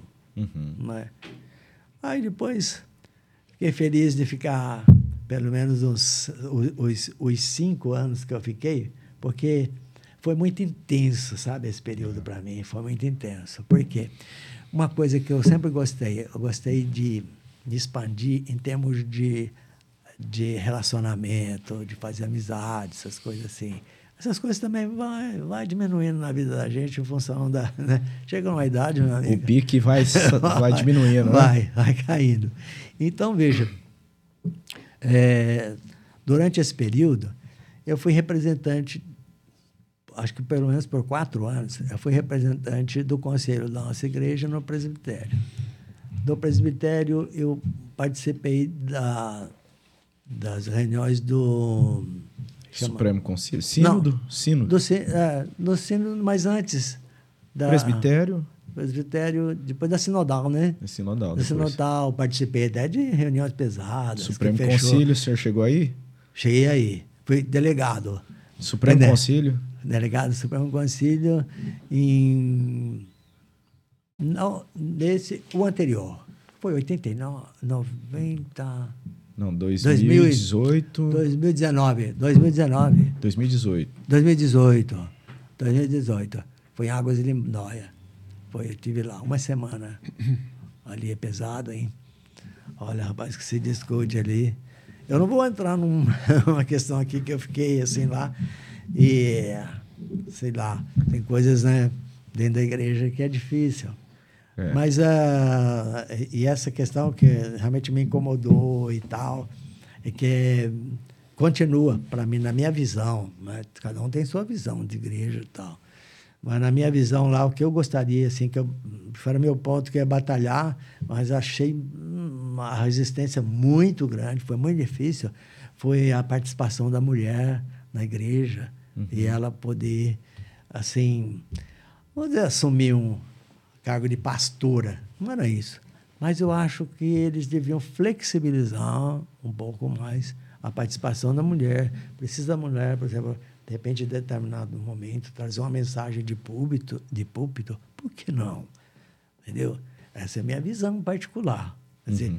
que eu sei que encontro apoiadores em alguns setores, embora minoritariamente, mas é. não deixa de ser uma realidade dentro da igreja. Espera aí, as coisas estão Aquela igreja, a igreja reformada, né, a gente chama, ela, ela tem que continuar se reformando. Não existe a igreja reformada e empedernecida no tempo. Eu penso assim, dizer, não as a palavra, as coisas e tal, mas as, eu acho que muita coisa muda. São né, desafios, né, né que a, a igreja ela precisa estar atenta. E quando o senhor estava falando com relação à, à sociedade envelhecendo, é. é, é algo que a gente é chamado na, na, na palavra de Deus para estar tá atento com relação a isso, né? Os é. mais jovens precisam estar atentos a isso e sabendo também que é uma responsabilidade dos mais dos mais jovens uh, cuidar né, do, dos mais idosos. É, até eu lembrei de um texto lá de, de Timóteo, 1 Timóteo, ele está falando com relação a, a questão de viúvas, mas aqui a gente pode entender das pessoas mais fragilizadas e, e, de, e de, certa idade. E ele vai falar no, em 1 Timóteo, no capítulo 5, versículo 16, o seguinte: se, algum, se alguma crente tem viúva em sua família, socorras e não fique sobrecarregada a igreja, para que esta possa socorrer as que são verdadeiramente viúvas. Então, é, é um, uma responsabilidade dos mais jovens é, cuidar dos idosos e a igreja, sim, ela é chamada também a ter essa atenção para aqueles que realmente necessitam e não têm condições. Então, isso é uma responsabilidade da igreja. Né? É. Uma igreja reformada, uma igreja realmente que se volta para a palavra de Deus, ela enxerga essa necessidade, ela enxerga essa responsabilidade né? na, na, na sua conduta. Sim. E a nossa igreja ela tem esse privilégio de ter esse vínculo né, com, a, com a CELB e, e algo que a gente deve incentivar cada vez mais o envolvimento da igreja. Né? Aí esse, esse artigo que eu li, que ele, te, ele termina assim. Sendo assim, não seriam os idosos, os que estão mais próximos de seu destino eterno, o maior grupo de risco? É. Contrariando as, esta, as estatísticas e as doutrinas, o que vemos são os recursos financeiros e humanos da maioria das igrejas serem destinados a tudo, ou quase tudo, menos, é claro, aquele que é chamado de mundo de melhor idade. A única é. coisa que eu descobri na melhor idade é que você não tem mais horário para trabalhar, nem aplicação, uma coisa assim como o resto. Aí tem um colega até que ele, que ele brinca dizendo o seguinte, quando eu falo para você que a, a, a vida né, começa realmente aos 40, não acredite. É. Porque pode até começar, mas é na farmácia. realmente, a idade é desafiadora, né? Quando aproxima é. os anos. É, não que há, que não há, igual o presbítero Paulo é um exemplo assim que tem se dedicado, né? E, e, há muitos anos se dedicando e ainda produzindo na igreja, sendo instrumento de Deus. É, mas acaba sendo desafiador conforme os anos vão passando também, né, São ah, Paulo? Sim, verdade. A gente, é, isso é natural no ser humano, né? Você vai é, é, tendo que automaticamente ir eliminando as cargas, uhum. né? É para você conseguir suportar o peso de muitas coisas. Quando eu digo peso, não da igreja, o peso da questão física mesmo, uhum. entendeu? Disposição. Eu admiro muito, mas muito mesmo, sou fã incondicional? Do professor Moisés. É. O professor Moisés, a idade que ele tem e o que ele produz é fantástico. É. Quer dizer, eu, eu olho isso aí tudo, não o ser humano. Eu vejo a presença de Deus na vida dele. Entendeu? Deus, não, professor Moisés, não vou te dispensar assim, não. É, a gente tem que valorizar ah, isso, né? Professor Moisés é fantástico. Infelizmente, Nossa, a nossa cultura ela não tem esses olhos, eh, esse olhar, né? É. Gerações anteriores, ela olhava com mais respeito, com mais... Com, com, dando mais valor né, à experiência dos mais uhum. velhos. E a nossa, as gerações mais recentes acaba desprezando um pouco, né? Então a nossa igreja, realmente, a gente procura é, caminhar diferente disso, de maneira bíblica, né? A, a, palavra de Deus nos chama a valorizar a, a experiência dos mais velhos, aquilo que os mais velhos têm a, a contribuir. Até assim, o presbítero Moisés esteve aqui com a gente é, alguns episódios à frente, aí já está programado dele voltar e o presbítero Paulo de Carvalho também. Uhum. É, a gente vai ter eles aqui podendo compartilhar. E eu tenho certeza que vai ser assim um privilégio, vai ter muita história. Sim, sem é, dúvida. Profunda para a edificação da igreja, né? Ah, são homens de Deus, não é? Você olha assim no mundo, uma pessoa dessa daí, ah, ela está acabada, liquidada, né? A própria uhum. família deixa ele encosta, né? Então, são pessoas que, sinceramente, tem muito a ensinar. A própria, própria experiência de vida, o vivenciar deles, assim, dentro da parte espiritual, é, é algo que é de assim, valor preciosíssimo uhum. para a comunidade, né? Nossa, o, senhor, o senhor leu aí, é, leu no artigo aí sobre grupo de risco, né? O idoso é, um, é o verdadeiro grupo de risco no sentido de estar tá chegando no final da vida tal eu entendi por aí sim, sim. É. lembrando lembrando que eu, eu, tive o privilégio de, de levar meu pai até até o dia que deu né de, até o dia que deu para colocar ele numa cadeira de roda e levar ele para a igreja né eu tive esse privilégio de de acompanhar ele, de levar ele todos os domingos aí, e ele sempre, quando eu chegava lá, ele já falava, é, Alegrei-me quando me disseram, vamos, vamos à casa do Senhor, né? Ele sempre falava isso daí. E voltando a, a, essa questão do grupo de risco, né? Que interessante. É, tanto com ele quanto com a minha mãe hoje, que eu acho que ela fez 85, é, sempre, até hoje, até hoje não, não que antigamente eu, eu tinha essa prática não, mas hoje, graças a Deus, eu me toquei disso, né? de pregar o evangelho para eles.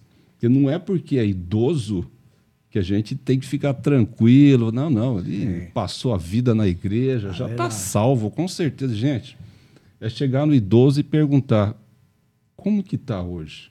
Sim. Com, com, qual, qual, qual, a tua situação com, com Deus hoje? Porque se a gente parar para o idoso perguntar, não todos, lógico, mas alguém vai falar assim, eu tenho alguma dúvida né? E, e aí já, sabe, é, é, tem, tem que ser pregado o evangelho a, até pelos filhos, né? Por parentes cristãos, lógico, né? Quem conhece a palavra de Deus tem, tem essa responsabilidade de não abandonar é. o idoso, é. não ficar com essa certeza, ah, não, e meu pai, minha mãe ficou lá né? a vida inteira. Às vezes já estou falando aqui né, a questão material, essa preocupação, mas é. essencialmente a nossa responsabilidade de é estar tá levando o evangelho, né? Não, é realmente. É verdade. E a gente, é, às vezes, tem aquela coisa de, dentro de casa, achar que está tudo bem, né? Você não percebe. Porque, às vezes, o idoso está passando por algum tipo de... De crise. É, coisas assim. Uhum. E ele está numa fase assim também que ele não gosta de revelar certas coisas. Uhum. Né? Você tem que ter essa percepção. Não gosta de atrapalhar em nada. Não é. quero atrapalhar. É. é. preciso ter essa percepção, realmente. É.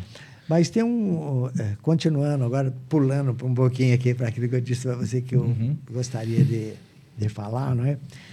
E assim, talvez o que eu tenha passado até agora sobre a CELB é uma instituição acolhedora né, de pessoas idosas e que tem um trabalho de ação uh, social aí na cidade muito importante. Mas agora nós vamos tratar da CELB como um campo evangelismo, campo de evangelismo. Né? Eu costumo até dizer o seguinte, não tem lá, quando Cristo disse, está no Evangelho de Cristo, né? E de pregar o Evangelho a toda criatura, uhum. né? e, e aquela parte que, a partir, quando vem o Espírito Santo, né? A partir de Jerusalém até os confins da terra.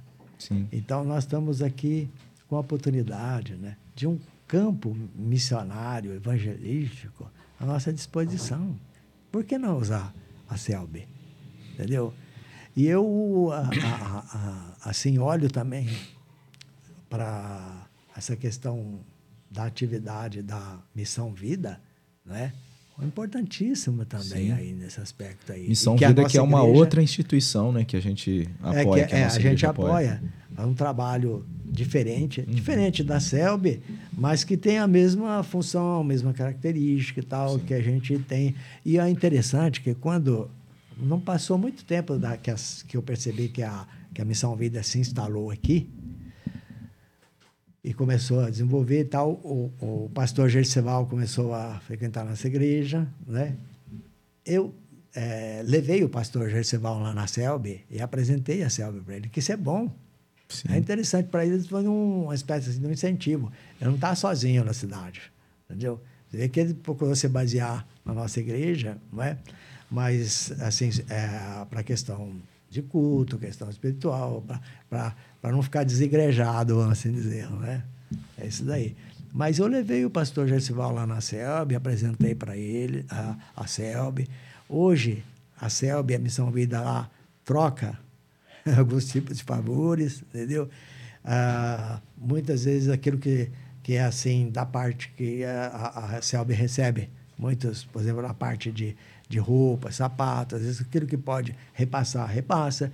Eles, às vezes, eles têm lá hoje uma hortinha, né? Sim. Fruto de, e é, essa, às vezes, às vezes eles trazem. Até outro dia cheguei na Selby, poucos dias atrás. Uh, tinha lá uma caixa de tomates bonitos, grandes. Nossa, tá, essa, essa, esse tomate é lá do, do Missão Vida. Entendeu? Então é interessante essa interação. Né? Essa, entendeu? Muito bom. Nós estamos, nós estamos como diz, entre aspas, aí, no, no mesmo barco. Uhum. Entendeu? E é importante. Mas ah, por isso que eu chamei a atenção aqui para a questão do campo evangelístico. Por quê? Porque a CELB ele existe não somente por mero assistencialismo. Né? E uma das coisas que eu costumo dizer na igreja lá, eu já falei algumas vezes, que essa parte da ação social, ela não é assim como se fosse uma questão opcional dentro da igreja, né? Um, aquilo que de repente a igreja, se não tiver também, ah, não traz tanta importância assim. Não, não. É, a igreja tem que olhar com muito bons olhos e apreciar muito essa questão, não é? Porque, como eu anotei aqui, o evangelismo e a ação social, não é? elas andam de mãos dadas, são indissociáveis. Porque aqui, até anotei aqui em Efésios 20, 10, não é? onde diz assim: somos feitura sua, criado em Cristo Jesus para as boas obras, as quais Deus preparou para que andássemos nelas.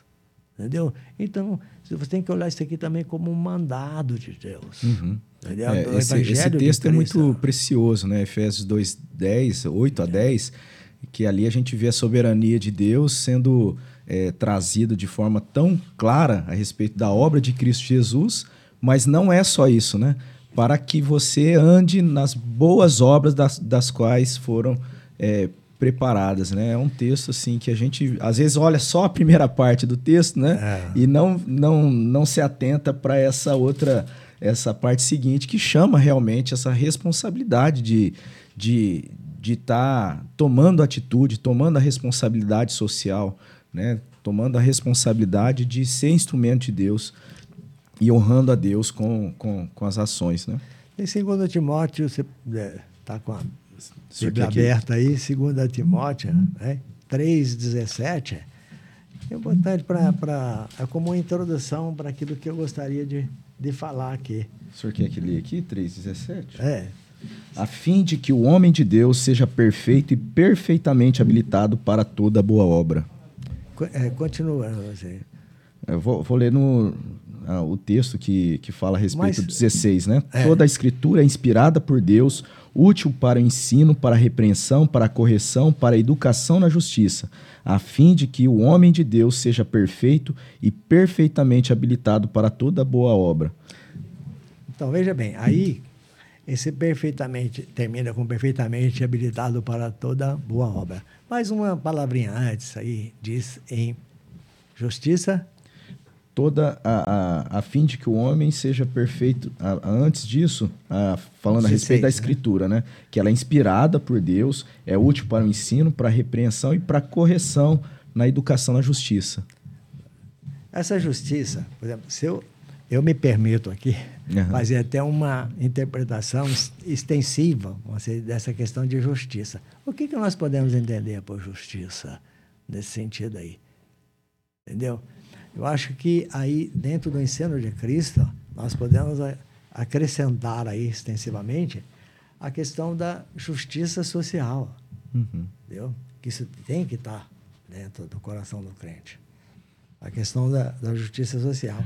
Sem também deixar de entender que está colocada aí, por exemplo, a justiça de Deus e de uma forma pesada. Eu vou dar, um exemplo. Por exemplo, essas pregações que o pastor tem feito no livro de Atos, que chama muita atenção para esse a, a comunidade né, uhum. evangélica, uhum. como que elas viviam. Então dizia assim que nada tinha, nenhuma pessoa tinha como tudo seu aquilo que era do próprio patrimônio dele, porque havia uma mutualidade, um espírito assim de, de partilhar as coisas, né? E isso foi criando nas pessoas um, um, um, sentido assim que, em determinado momento, eles começaram até a vender as suas coisas para trazer para a comunidade. Né? Para atender aqueles atender. que tinham a, a, necessidade ali, né? Então, aí aconteceu aquele episódio de Safira e é, Ananias, uhum. que eles acho que entraram ali na, na onda, entre aspas, né? nossa, vou participar, mas entraram com outra, talvez com, com outra intenção, né? Então, o que, que eles fizeram? Querem aparecer, talvez, como beneméritos, né? Assim, na sociedade. Então, uhum. eles foram lá, venderam e trouxeram uma parte só do dinheiro, né? Mas aquela história, meu amigo, com Deus não se brinca. Uhum. Então, aí entra esse princípio da justiça também. Né? A justiça, você pode, como eu disse, há uma interpretação extensiva aí dentro da questão da justiça, que ela pode ser tanto justiça social, aqueles que tinham em mente que eles tinham que partilhar as coisas, ninguém era tido como é, dono, até porque nós precisamos, com isso daí também, Robinho, aprender que nós somos mordomo das coisas de Deus. Nós não somos dono de nada. Aqui nós somos passageiros, não é? Então, nós não somos dono de nada. É, é preciso, sim, a, a pessoa entender né? que muito daquilo que Deus deu para ele, né? é preciso ele acudir pessoas muitas vezes estão precisando, pessoas necessitadas, né? e coisas assim. Então, aí é que eu gostaria de estar entrando com esse conceito todo aí, é que eu gostaria de estar entrando agora no chamado evangelismo integral. Às vezes, por que, que eu falo tanto em evangelismo é, integral? As pessoas precisam conhecer tudo, é definido através de conceitos. É preciso você entrar né, para esmiuçar aquilo que te traz conhecimento, inclusive dentro da palavra de Deus. Né? A gente, assim, é, você fala de Deus né, naquilo que Deus permite você conhecer, como? Através da palavra, oh, através do ensino da Bíblia. Eu, né? eu lembrei aqui, no, da, uma das lições do presbítero Paulo também é professor lá na classe Novos Membros. Sim. E no nosso conteúdo, né, que a gente estuda ali, é, nos primeiros passos do discípulo, a gente estuda ali o mandamento, não, é, não furtarás. E, e quando a gente entende esse conceito de não furtar, uma, a gente entende ali que nós temos ali é, as coisas que nos pertencem. Mas quando a gente deixa de entender a necessidade do outro e deixa de é, dar esse auxílio e de enxergar a dignidade dessa pessoa, a gente está furtando a, a, uma espécie de furto. Né? É, uma, é um furto. É um furto. A gente está caindo nesse mandamento porque roubando da dignidade da pessoa, deixando de atender a necessidade quando a gente pode estar tá suprindo dessa necessidade, né? Uhum. Como que às vezes esse pequeno mandamento ele tem essa profundidade da conotação da responsabilidade nossa, né? Deus ele nos coloca a, as coisas, reconhecer, a gente tem ali, né? Porque se a gente é, furta ou se a gente é furtado é porque aquilo pertence a gente, mas se na verdade a gente também não tem esse olhar para auxiliar quando a gente pode, a gente está furtando o direito dessa pessoa, né? Tá. Então, agora eu queria entrar assim mais então da questão bíblica, né? Dentro da questão bíblica, eu falei assim da atividade, da entidade, uhum. da minha experiência, minha vivência lá dentro. Se eu comece, se eu continuar assim de tudo que eu vivi nesses 20 anos da selva, nós vamos ter que voltar aqui. Fazer um outro, outro episódio, né? a gente vai, por exemplo, você conta algumas coisas que na hora você lembra, coisas que marcaram, né? Como eu, eu disse assim que para registrar a presença, não a mim, mas registrar a presença de Deus ali dentro. Quantas vezes né, nós passamos por dificuldades em vários setores, até uhum. pessoal, porque ali, meu amigo, funciona às vezes como uma empresa para o administrador. Você tem 31 funcionários. Já não tivemos problemas trabalhistas? Sim, problemas trabalhistas também. Problema com o Ministério Público? Sim, porque às vezes eles vão lá, fazem fiscalização e querem saber o que está acontecendo sobre as verbas que, a, por exemplo, de é, que trazem a aposentadoria de idosos, como está sendo aplicada, no que está sendo aplicada. Então, você e é o presidente que, respons que é responsável sim, civilmente? Assim? Sim, e pesado. Por quê? Porque como trabalha com, com verba pública, se de repente você aplicar mal uma verba, eu não conseguir uh, eles entenderem, por exemplo, que é um desvio de verba, você responde por crime de responsabilidade como qualquer administrador público. Entendeu? É. é uma responsabilidade muito grande. Mas aí entrando, como eu disse para você, nessa parte assim, se dizer da uh, uh, mais bíblica, né, uhum. para a gente entender o fundamento disso tudo aí, né, como Esse a gente conceito, deve se né? conduzir. Então, assim, vamos começar lá na. Como a gente começa lá no, Nove na casa dos mandamentos? Começa como? Pelos mandamentos, mandamentos. Né? Pelos, pelos dez mandamentos, não é assim? A pessoa começar a, a visualizar assim, aquilo que é fundamental dentro dos princípios evangélicos. Começa lá.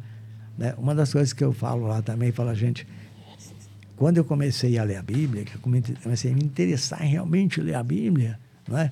Eu comecei pelo Novo Testamento, que foi um tremendo equívoco. Não é?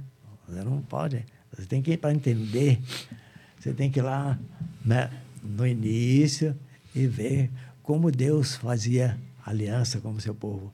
Como Deus se comunicava. Essa relação de Deus com o homem, mostrada lá no Velho Testamento, né? ela está muito mais claro, muito mais presente, de uma maneira muito mais forte. Aí isso tudo é, depois vem como, com Cristo, como se fala, a nova aliança. Né? Nova aliança de Deus, né? feita no sangue de Cristo. Mas você não conhece a antiga aliança, como é que você vai entender a nova aliança? Tem coisas assim, né? Mas está lá. Então, quando é, Cristo foi abordado, perguntado, talvez ali num, num determinado momento, né, nos escribas, diz assim: Amará, amarás, pois, ao Senhor teu Deus de todo o teu coração, de toda a tua alma e de todo o teu entendimento e de todas as tuas forças. Esse é o primeiro mandamento. O segundo, semelhante, semelhante a este, é amarás o teu próximo como a ti mesmo. Não há outro mandamento maior do que esse. Tá? Marcos 12, 29, 31. Então, então como eu, eu, eu rascunhei aqui. Então, esses versículos trazem em si uma verdade muito simples. Ou seja, o amor de Deus é refletido no amor ao próximo. Antiga aliança, nova aliança. Então, você vai juntar nas peças, né? o amor de Deus é refletido no amor ao próximo. Ambos andam juntos, muito, muito juntos. Então, isso não, então veja que essa questão não é, é, é que se revela, é novidade no, trazida pelo Novo Testamento. Uhum. Não é. Então, o povo de Israel, inclusive, foi fortemente assim repreendido por falhar nessa questão de, da maneira de se comportar em relação ao próximo. Entendeu? Então, tá, eu vou voltar naquele exemplo de, de, de como viviam as comunidades, né? Uhum. Uh, inclusive, tem aquela passagem em que as viúvas dos helenitas estavam sendo preteridas. Quer dizer, não é só uma questão de justiça social, mas, sobretudo, de amor ao próximo. Amor. Né? Isso daí é um combustível assim é, grandioso e super necessário para a vida da, daquele que quer realmente viver o Evangelho. Então, assim, agora aqui começa a definir, são conceitos para mim muito importantes para o entendimento daquilo que eu vou prosseguir aqui.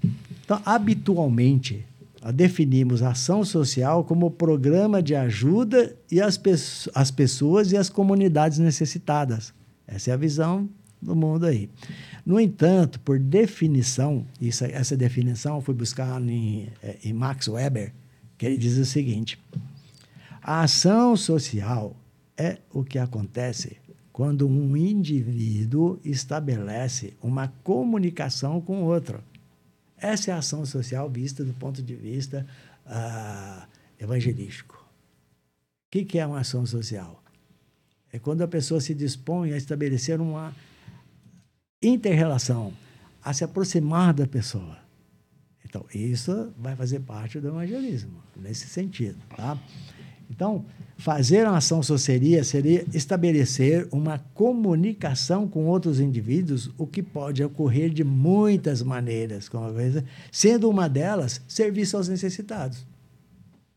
Não é? Então, olha só, aqui eu começo a, essa dicotomia, né? entender. Evangelizar, o que é evangelizar? Evangelizar é expor o plano redentor de Jesus Cristo a outra pessoa. Olha aí é, a questão da ação social vai se estabelecendo. A relação interpessoal, a pessoa vai expor um plano de, de, de salvação, né? Na, e, e, nisso, basicamente, eu vou repetir aqui, por exemplo, basicamente estou falando talvez para uma comunidade evangélica aqui, né? mas é sempre bom a gente repisar essa, essa questão básica do evangelismo. Ou seja, primeiro, quem somos? Está em Romanos 3, 23. As consequências do pecado. Está em Romanos 6, 23. O ato redentor de Jesus. Romanos 5, 8 e a necessidade da confissão de pecados, né? Romanos 10, 9, e a certeza da salvação, por fim. Então, isso é, você pode fechar assim, é, em cima dessa explicação, aquilo que é o plano redentor de Cristo, até que a pessoa tenha certeza da salvação. Então, assim, o evangelismo e a, e a ação social, elas andam de mãos dadas. Uhum. As coisas são indissociáveis, não é? Uma, olha só, uma, para entender, uma comunica em palavras o plano redentor. A questão da oralidade, não é? de você expor. E a outra comunica em pessoa. Quer dizer, é a pessoa que está comunicando isso daí. Quem é? O que, que ela faz? Qual é a, aí a, aquilo que ela pode transferir como exemplos da sua própria vida, porque isso daí é, é que traz autoridade para a evangelização. É, é aquilo da, que a gente chama de testemunho, né? Testemunho. Então, então veja, a, a evangelização como comunicação oral do evangelho, ela abarca dimensões da vida cristã, como o ser, né? o ser, o fazer e o dizer. Entendeu? Mas, o que distingue, aí... né, seu Paulo, da, dessa interação meramente é, social no aspecto de comunicação apenas com relação à informação do evangelho é que quando a gente comunica o evangelho por meio das palavras, é, essa comunicação é poder de Deus, né? E a gente comunica a palavra de Deus, o Espírito Santo usa dessa palavra de Deus para conversão, para transformação do indivíduo. Mas igual o senhor colocou, se não houver esse testemunho prático, né, é. esse, é, essa palavra não, não, ela não está ali, é, vamos pensar assim, ela não é de, de maneira é, ela não produz efeitos. Ela fica falha, né? Porque é igual o exemplo que o presbítero uh, o presbítero Alceu trouxe aqui de uma, de uma experiência que ele, é, numa viagem missionária que a nossa igreja foi, eu fui também, a gente estava lá, visitamos regiões do Brasil, e aqui no Brasil mesmo, tão carentes, e ele lembrou dessa passagem, né, que ele chegou numa casa lá para falar a respeito do evangelho. Chegou lá, a pessoa estava com uma panela com água e nessa água estava ali um, não lembro o que que era, alguma coisa, um, não sei se era um osso, alguma coisa ali para fazer um caldo, porque não tinha alimento na casa da pessoa. E aí, se essa informação fosse simplesmente a gente falar ali, é, o plano da salvação, Cristo como Salvador e virar as costas. Sem demonstrar amor, né? seria algo. E por outro lado, se a gente vai ali, entrega uma cesta básica e não fala de Cristo, do verdadeiro se, amor, do verdadeiro amor, né, da razão da gente estar tá ali, também ficou ficaria, só na assistência social. Ficaria falho, né? Então, é. por isso que a gente deve ter. Eu, eu entendo que é essa, nesse sentido que o senhor está colocando, né? Essa, essa maneira da gente entender o, o aspecto de levar o evangelho. É, então, eu coloquei assim. Então, o, o o evangelismo e a, e a ação social, elas caminham juntas e indissociáveis. Uma comunica em palavras o plano redentor de Deus e a outra comunica em pessoa. Mas aqui, por exemplo, para a gente trazer assim, para entender mais dentro, também já seguindo essa parte que eu gostaria de explicitar melhor, né? sobre o evangelismo integral, a base dela está aí. Agora, aqui diz assim: exemplo prático dentro da Bíblia. Nós já ouvimos mais de uma vez e tantas vezes a gente é, teve contato com a, a, questão do bom samaritano, como está lá na, na, na, Bíblia. Né? Vou abordar um outro aspecto aí, que é da, além do amor, da compaixão. Mas para isso, uma coisa. Bom, vejamos que o, o samaritano, ele sentiu e fez o que, que ele fez? Ele viu um homem caído no chão, todo machucado, e teve misericórdia dele. Enfaixou suas feridas, derramou sobre ele o vinho e o óleo que ele trazia, colocou sobre o seu próprio animal, não é? e levou a uma hospedaria, cuidou dele, pagando todas as despesas, é, inclusive. Não é? Então, o que nós podemos aprender disso daí? Né? Que podemos aprender assim muito com esse samaritano. Né? Primeiramente, ele teve misericórdia, sentiu compaixão. Agora, sentimento de misericórdia, compaixão, ela precisa ser exteriorizada, porque ela produz uma ação. Se, você, se tiver compaixão, mas essa compaixão não tiver uma ação positiva, não adiantou nada. Tanto que no texto, dois, dois haviam passado antes. Um deles era um levita. Ah, tenho que cuidar da igreja. Quer dizer, teve uma compaixão? Pode até ter. Pode até ser que ele tenha tido essa compaixão. Mas ele, isso não produziu uma ação. Então, é, essa compaixão ficou no quê? Na teoria? Ficou num sentimento que ele não exteriorizou, não produziu efeitos. Então, não existiu compaixão. A compaixão, ficar de longe olhando, ah, que dó. Isso não resolve. Entendeu? Precisa ter compaixão e ação. Tem que produzir uma ação. Vendo a necessidade de um homem, como o samaritano viu, né? ele agiu e cuidou bem dele, teve essa disposição de fazer tudo isso, não é? de ajudar, é, sem aquela certeza de que ele ia receber alguma coisa em troca. Essa é a compaixão. Produz uma ação sem que a pessoa espera, espere um resultado depois de, de, de que ele ganhe alguma coisa com isso daí. É? Então, a partir daí, a partir daí desse exemplo, inclusive de como é, é, expressar o verdadeiro amor né, e compaixão, é que eu entro naquela parte chamada de evangelismo integral. Por quê? É o evangelismo, como diz aqui, para todo homem, mas para o homem todo. Ou seja, essa integralidade do evangelismo é você olhar para a pessoa não pensando, ah, essa pessoa precisa de, de salvação, ela precisa de ouvir do evangelho. Mas o, o ser humano, na sua integralidade, ele é aquilo que ele vive, a sua constituição é, como ser humano dentro das suas necessidades básicas, né? Ele é, tem fome, ele passa por situações difíceis, ele tem doenças, ele se enferma. Né? Então, é, é, é, preciso olhar o indivíduo né, como um, um todo. Esse é o evangelismo integral. Né? Uhum. Que, eu, que, eu, costumo dizer e que você... Ah, campo evangelístico como a CELB está aí disponível para isso. É você ver o ser humano no todo, não é? Não é chegar ali, entregar o evangelho, sair e falar, bom, fiz minha parte, né? Agora isso daí é com o Espírito Santo. Não é assim. Você tem que vivenciar esse lado como Cristo fez. É? O que, que Cristo fazia? Ele, ele curava doentes, ele expulsava demônios. Né? Cristo veio para salvar, veio para trazer um plano de redenção. Mas ele veio para ter esse sentimento também né? de, de acudir as pessoas nas suas necessidades básicas.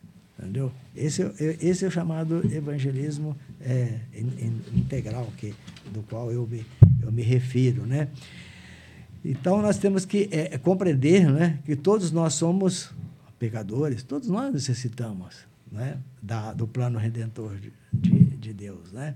Que em Jesus estamos mortos dos nossos pecados e delitos para todo mundo. Jesus sabe que o homem precisa de um redator, redentor. E ele é a, a, primeira mensagem que devemos comunicar. Entretanto, vamos dizer que precisamos ser sensíveis às necessidades do nosso próximo. O maior desejo de Jesus para a humanidade é resgatar almas perdidas. No entanto, isso não exclui as outras áreas do indivíduo. Ele quer restaurar uma vida, né? uma vida que sente fome, que fica enferma, que sente frio, uma vida que precisa de higienização pessoal, né? que precisa beber água potável, ter um lugar para dormir, um lugar que ele possa é, se sentir valorizado como ser humano. É? Então, esse é o ideal de Deus. Nosso amor ao próximo, ele se dá em palavras e em ações. É? Então, isso é evangelismo integral. A noção do evangelismo integral. É a palavra que anda junto com a questão de você entender que a pessoa que às vezes está ali para receber essa mensagem, ela está vivendo situações difíceis, terríveis, que a cabeça dela, o sentimento dela não vai ser alcançado e aquilo pode não produzir aquilo que a gente está esperando, uhum. porque ali, apesar de ser aquele coração, um corpo, é um lugar fértil né, para um, um campo evangelístico, e às vezes até produzindo coisas dali para frente que nós somos incapazes de entender. Mas ele pode não acontecer nada também, se nós tivermos uma sensibilidade, não é? esse feeling de entender que muitas vezes a, a pessoa está ali buscando outras coisas. A cabeça dela está esperando outras coisas a nosso respeito. Não é difícil, como você disse aí, o, o, o que o Alceu encontrou lá na situação. É difícil você pregar o evangelho para uma pessoa que está de estômago vazio. Como é que você vai fazer? É verdade? Sim. São, são e, é interessante assim. a gente pensar nessa, nessa responsabilidade na questão de é, promover essa justiça social, trabalhar nesse sentido como um testemunho de Cristo, não simplesmente, né? Às vezes a gente tem alguns rótulos no, no nosso, no nosso meio que é, que infelizmente é, acabaram se tornando bandeiras e que se desviaram de uma, de uma teologia saudável. E, e a gente deve ter sempre essa, essa disposição de olhar para a palavra de Deus, de procurar na palavra de Deus, como o presbítero aqui trouxe, entendendo que a palavra de Deus ela, ela aponta para esse aspecto né, da necessidade do homem, né, da maior necessidade do homem de salvação em Cristo Jesus, mas o papel da igreja de ser é, essa aonde Deus vai estar agindo para promover essa transformação do indivíduo, né, de maneira é, no, no, homem todo, né, promovendo ali a, a, a salvação e também cuidando, né, tra trabalhando e transformando a, o indivíduo. E isso é uma responsabilidade da igreja. Então, essa é a visão que Cristo tinha. Uhum. Quando ele olhava para as pessoas. Ele Quantas enxergava, né? Ele, ele é, sentia amor, compaixão. Quando a é. gente vê no, nos evangelhos, viu Jesus as multidões. Então, é, não é aspecto simplesmente de olhar superficialmente, né? Ele olhava ali a necessidade daquelas pessoas, né? Da, das enfermidades, sofrimento, das sofrimento. Né? Aqui está, inclusive, nos chama muita atenção. Você vê que a, aquele trecho que você leu, que é a escritura é útil para uhum. nós, né? Pois é, tá, Tiago, né? Tiago 2, 15 e 16, ele diz assim: Se um irmão, uma irmã estiverem necessitadas de, roupa, de roupa e passando privação do alimento de cada dia, e, e qualquer dentre vós lhe disser, ide em paz, aquecei-vos, comeis e até é, satisfazer-vos. Porém, se ele der, sem lhe der alguma, alguma ajuda né, concreta, o que adianta isso? O que adianta isso? E, e mais embaixo, né? e mais embaixo, assim, que, que, eu, que eu coloquei aqui, né? Então, assim, foi Ele, Cristo, né? quem nos deu vida, saúde, e cuidar disso é nossa responsabilidade. Quando auxiliamos aos outros, estamos cumprindo o mandamento do Senhor. Marcos é. 12, 31. Né? Então, eu anotei também, está aqui, Mateus 25, 36, porque tive com fome me e me deixes de comer. Tive sede e me deixes de beber. Era forasteiro e me acolhestes. Estava nu e me vestistes. Adoeci e me visitastes. Estava na prisão e fostes ver-me. Mateus, né? Então é assim. É, pra, Esse texto Deus... é muito interessante porque aí Jesus fala assim: quando foi que fizeste qualquer dessas coisas, né? Quando você fez uma ação para qualquer um desses pequeninos, né? Para qualquer pessoa necessitada, você está também é, fazendo para o próprio, próprio Cristo, né?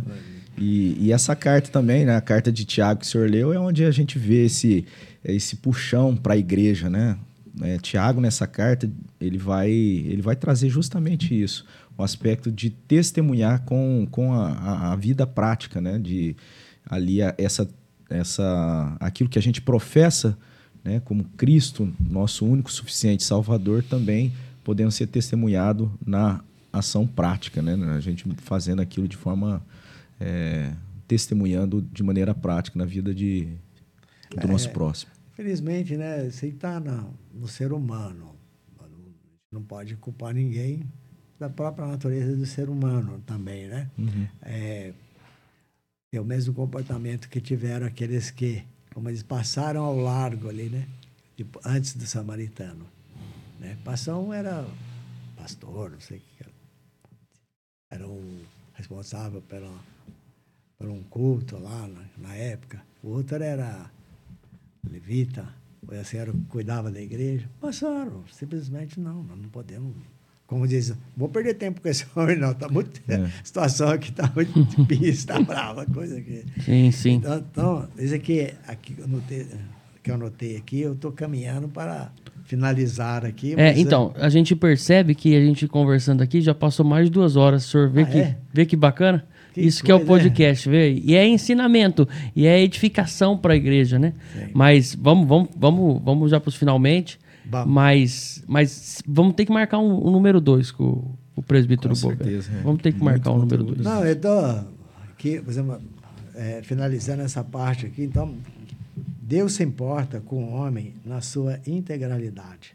E você deve se importar também. Não podemos simplesmente querer ajeitar a vida espiritual de uma pessoa e dizer que você fez a sua parte. Você fez parte da sua parte. Entendeu? Quando acontece isso. Então, ao perceber a necessidade de alguém, é seu dever oferecer auxílio. E não é uma tarefa simples assim, pois implica em colocar-se no lugar do outro. E nós só conseguiremos fazer isso se estamos juntinhos com o Espírito Santo de Deus. Amém. Amém. Então, eu só gostaria, assim, para finalizar, é, nessa mensagem final, vamos assim dizer, estimular a nossa igreja até ao voluntariado. Nós estamos lá, portas abertas, precisando urgentemente de pessoas. E, de repente, pode dar um tempinho, né? Às vezes até dispõe desse tempinho. É. Ir lá, visitar, orar, entendeu? É, contar histórias. Eles gostam de ouvir histórias. Né? Pregar, né? A Ah. gente tem um, uma- um número grande de irmãos lá, bem capacitados, né? Sim. Estudando teologia, é, fazendo curso de teologia, ó, assim, com toda a capacidade de poder tirar um pouquinho ali do tempo, é- investir um pouco do tempo de compartilhar ali, dar atenção, ouvir e ter essa oportunidade, né? É, e dentro da cidade, praticamente. É. Né? Não precisa pegar estrada nem nada, até ali pertinho. Aqueles que se dispuserem aí, se interessarem, forem tocados né? por esse tipo de mensagem. Uhum. Perto de dois tá shoppings, né? De repente, no meio do caminho tem um shopping... o- Plaza. O, Plaza, o Rio Preto Shopping. Então tá ali na... E na- esse, é, e esse final de ano, muito provavelmente, a gente vai precisar, sim, de aquelas ajudas, tipo venda de pizza, não sei o quê, porque vem Uhum. 13 terceiro aí, né? Sim. E esse 13 terceiro aumenta muito os custos lá da instituição e a gente tem que recorrer a isso. Apesar de que eu gosto, quero registrar aqui também, né, que a nossa igreja contribui Sim. da mesma forma, porque está englobado aí, né, na questão de missões, né? Então, a nossa igreja tem uma participação assim muito significativa nisso daí. A- o conselho votou verba para isso e tal. Aham. Gente, eu, sinceramente, eu não achei que eu fosse ocupar todo esse tempo aí. Não, que Mas o- lembra que que eu falei senhor, é, al- é algo que a gente começa aqui. Nos presentear com o seu tempo. É. E a gente, por falar em presentear, É. por falar em presentear, a gente Opa. queria aqui estar oferecendo Ó. pro senhor um- Olha só. Uma caneca. E tá cada vez mais bonita, né? É. Cada vez melhor. Que bom. Então é um grande, um grande legal. prazer receber o senhor. É, Uma essa, lembrança, Essa né? convocação que o presbítero deixou aí para você que está acompanhando, né? A oportunidade de estar ali servindo como voluntário na CELB. Mais informações é só procurar o presbítero Paulo ou mandar mensagem, né? A gente sempre tem frisado isso. Se você quiser ali conhecer um pouco mais no Instagram do Calvinamente, arroba Calvinamente, você pode também mandar um e-mail, calvinamente, arroba ipbriopreto.org br Ah, o site da nossa igreja tem ali várias informações também da CELB e das outras instituições que a gente apoia com relação a tudo que acontece na nossa igreja. Você pode acessar o site www.ipbriopreto.org.br. Então você está aí sendo convidado a fazer parte de tudo isso.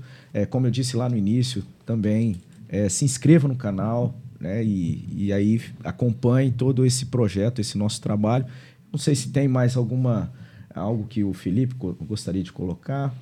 Olha, É, eu eu tô satisfeitíssimo. Esse podcast para para mim, para minha edificação como membro da igreja foi maravilhoso. maravilhoso. Maravilhoso. Glórias a Deus. Amém. É um privilégio para nós aqui estar na presença desse irmão. Então, eu quero te agradecer do fundo do meu coração. E eu quero mais. Quando, quando a gente puder, em outra oportunidade, fazer um. Vai haver sim. Né? Um novo A- Essa parte de evangelização é, é muito importante para o crescimento da igreja ali Sim, e para o reino de Deus. Tá bom? Então, muito obrigado, meu irmão. Oh, O, eu que agradeço essa O. Fábio, que, que também né, é presidente da junta diaconal da nossa igreja.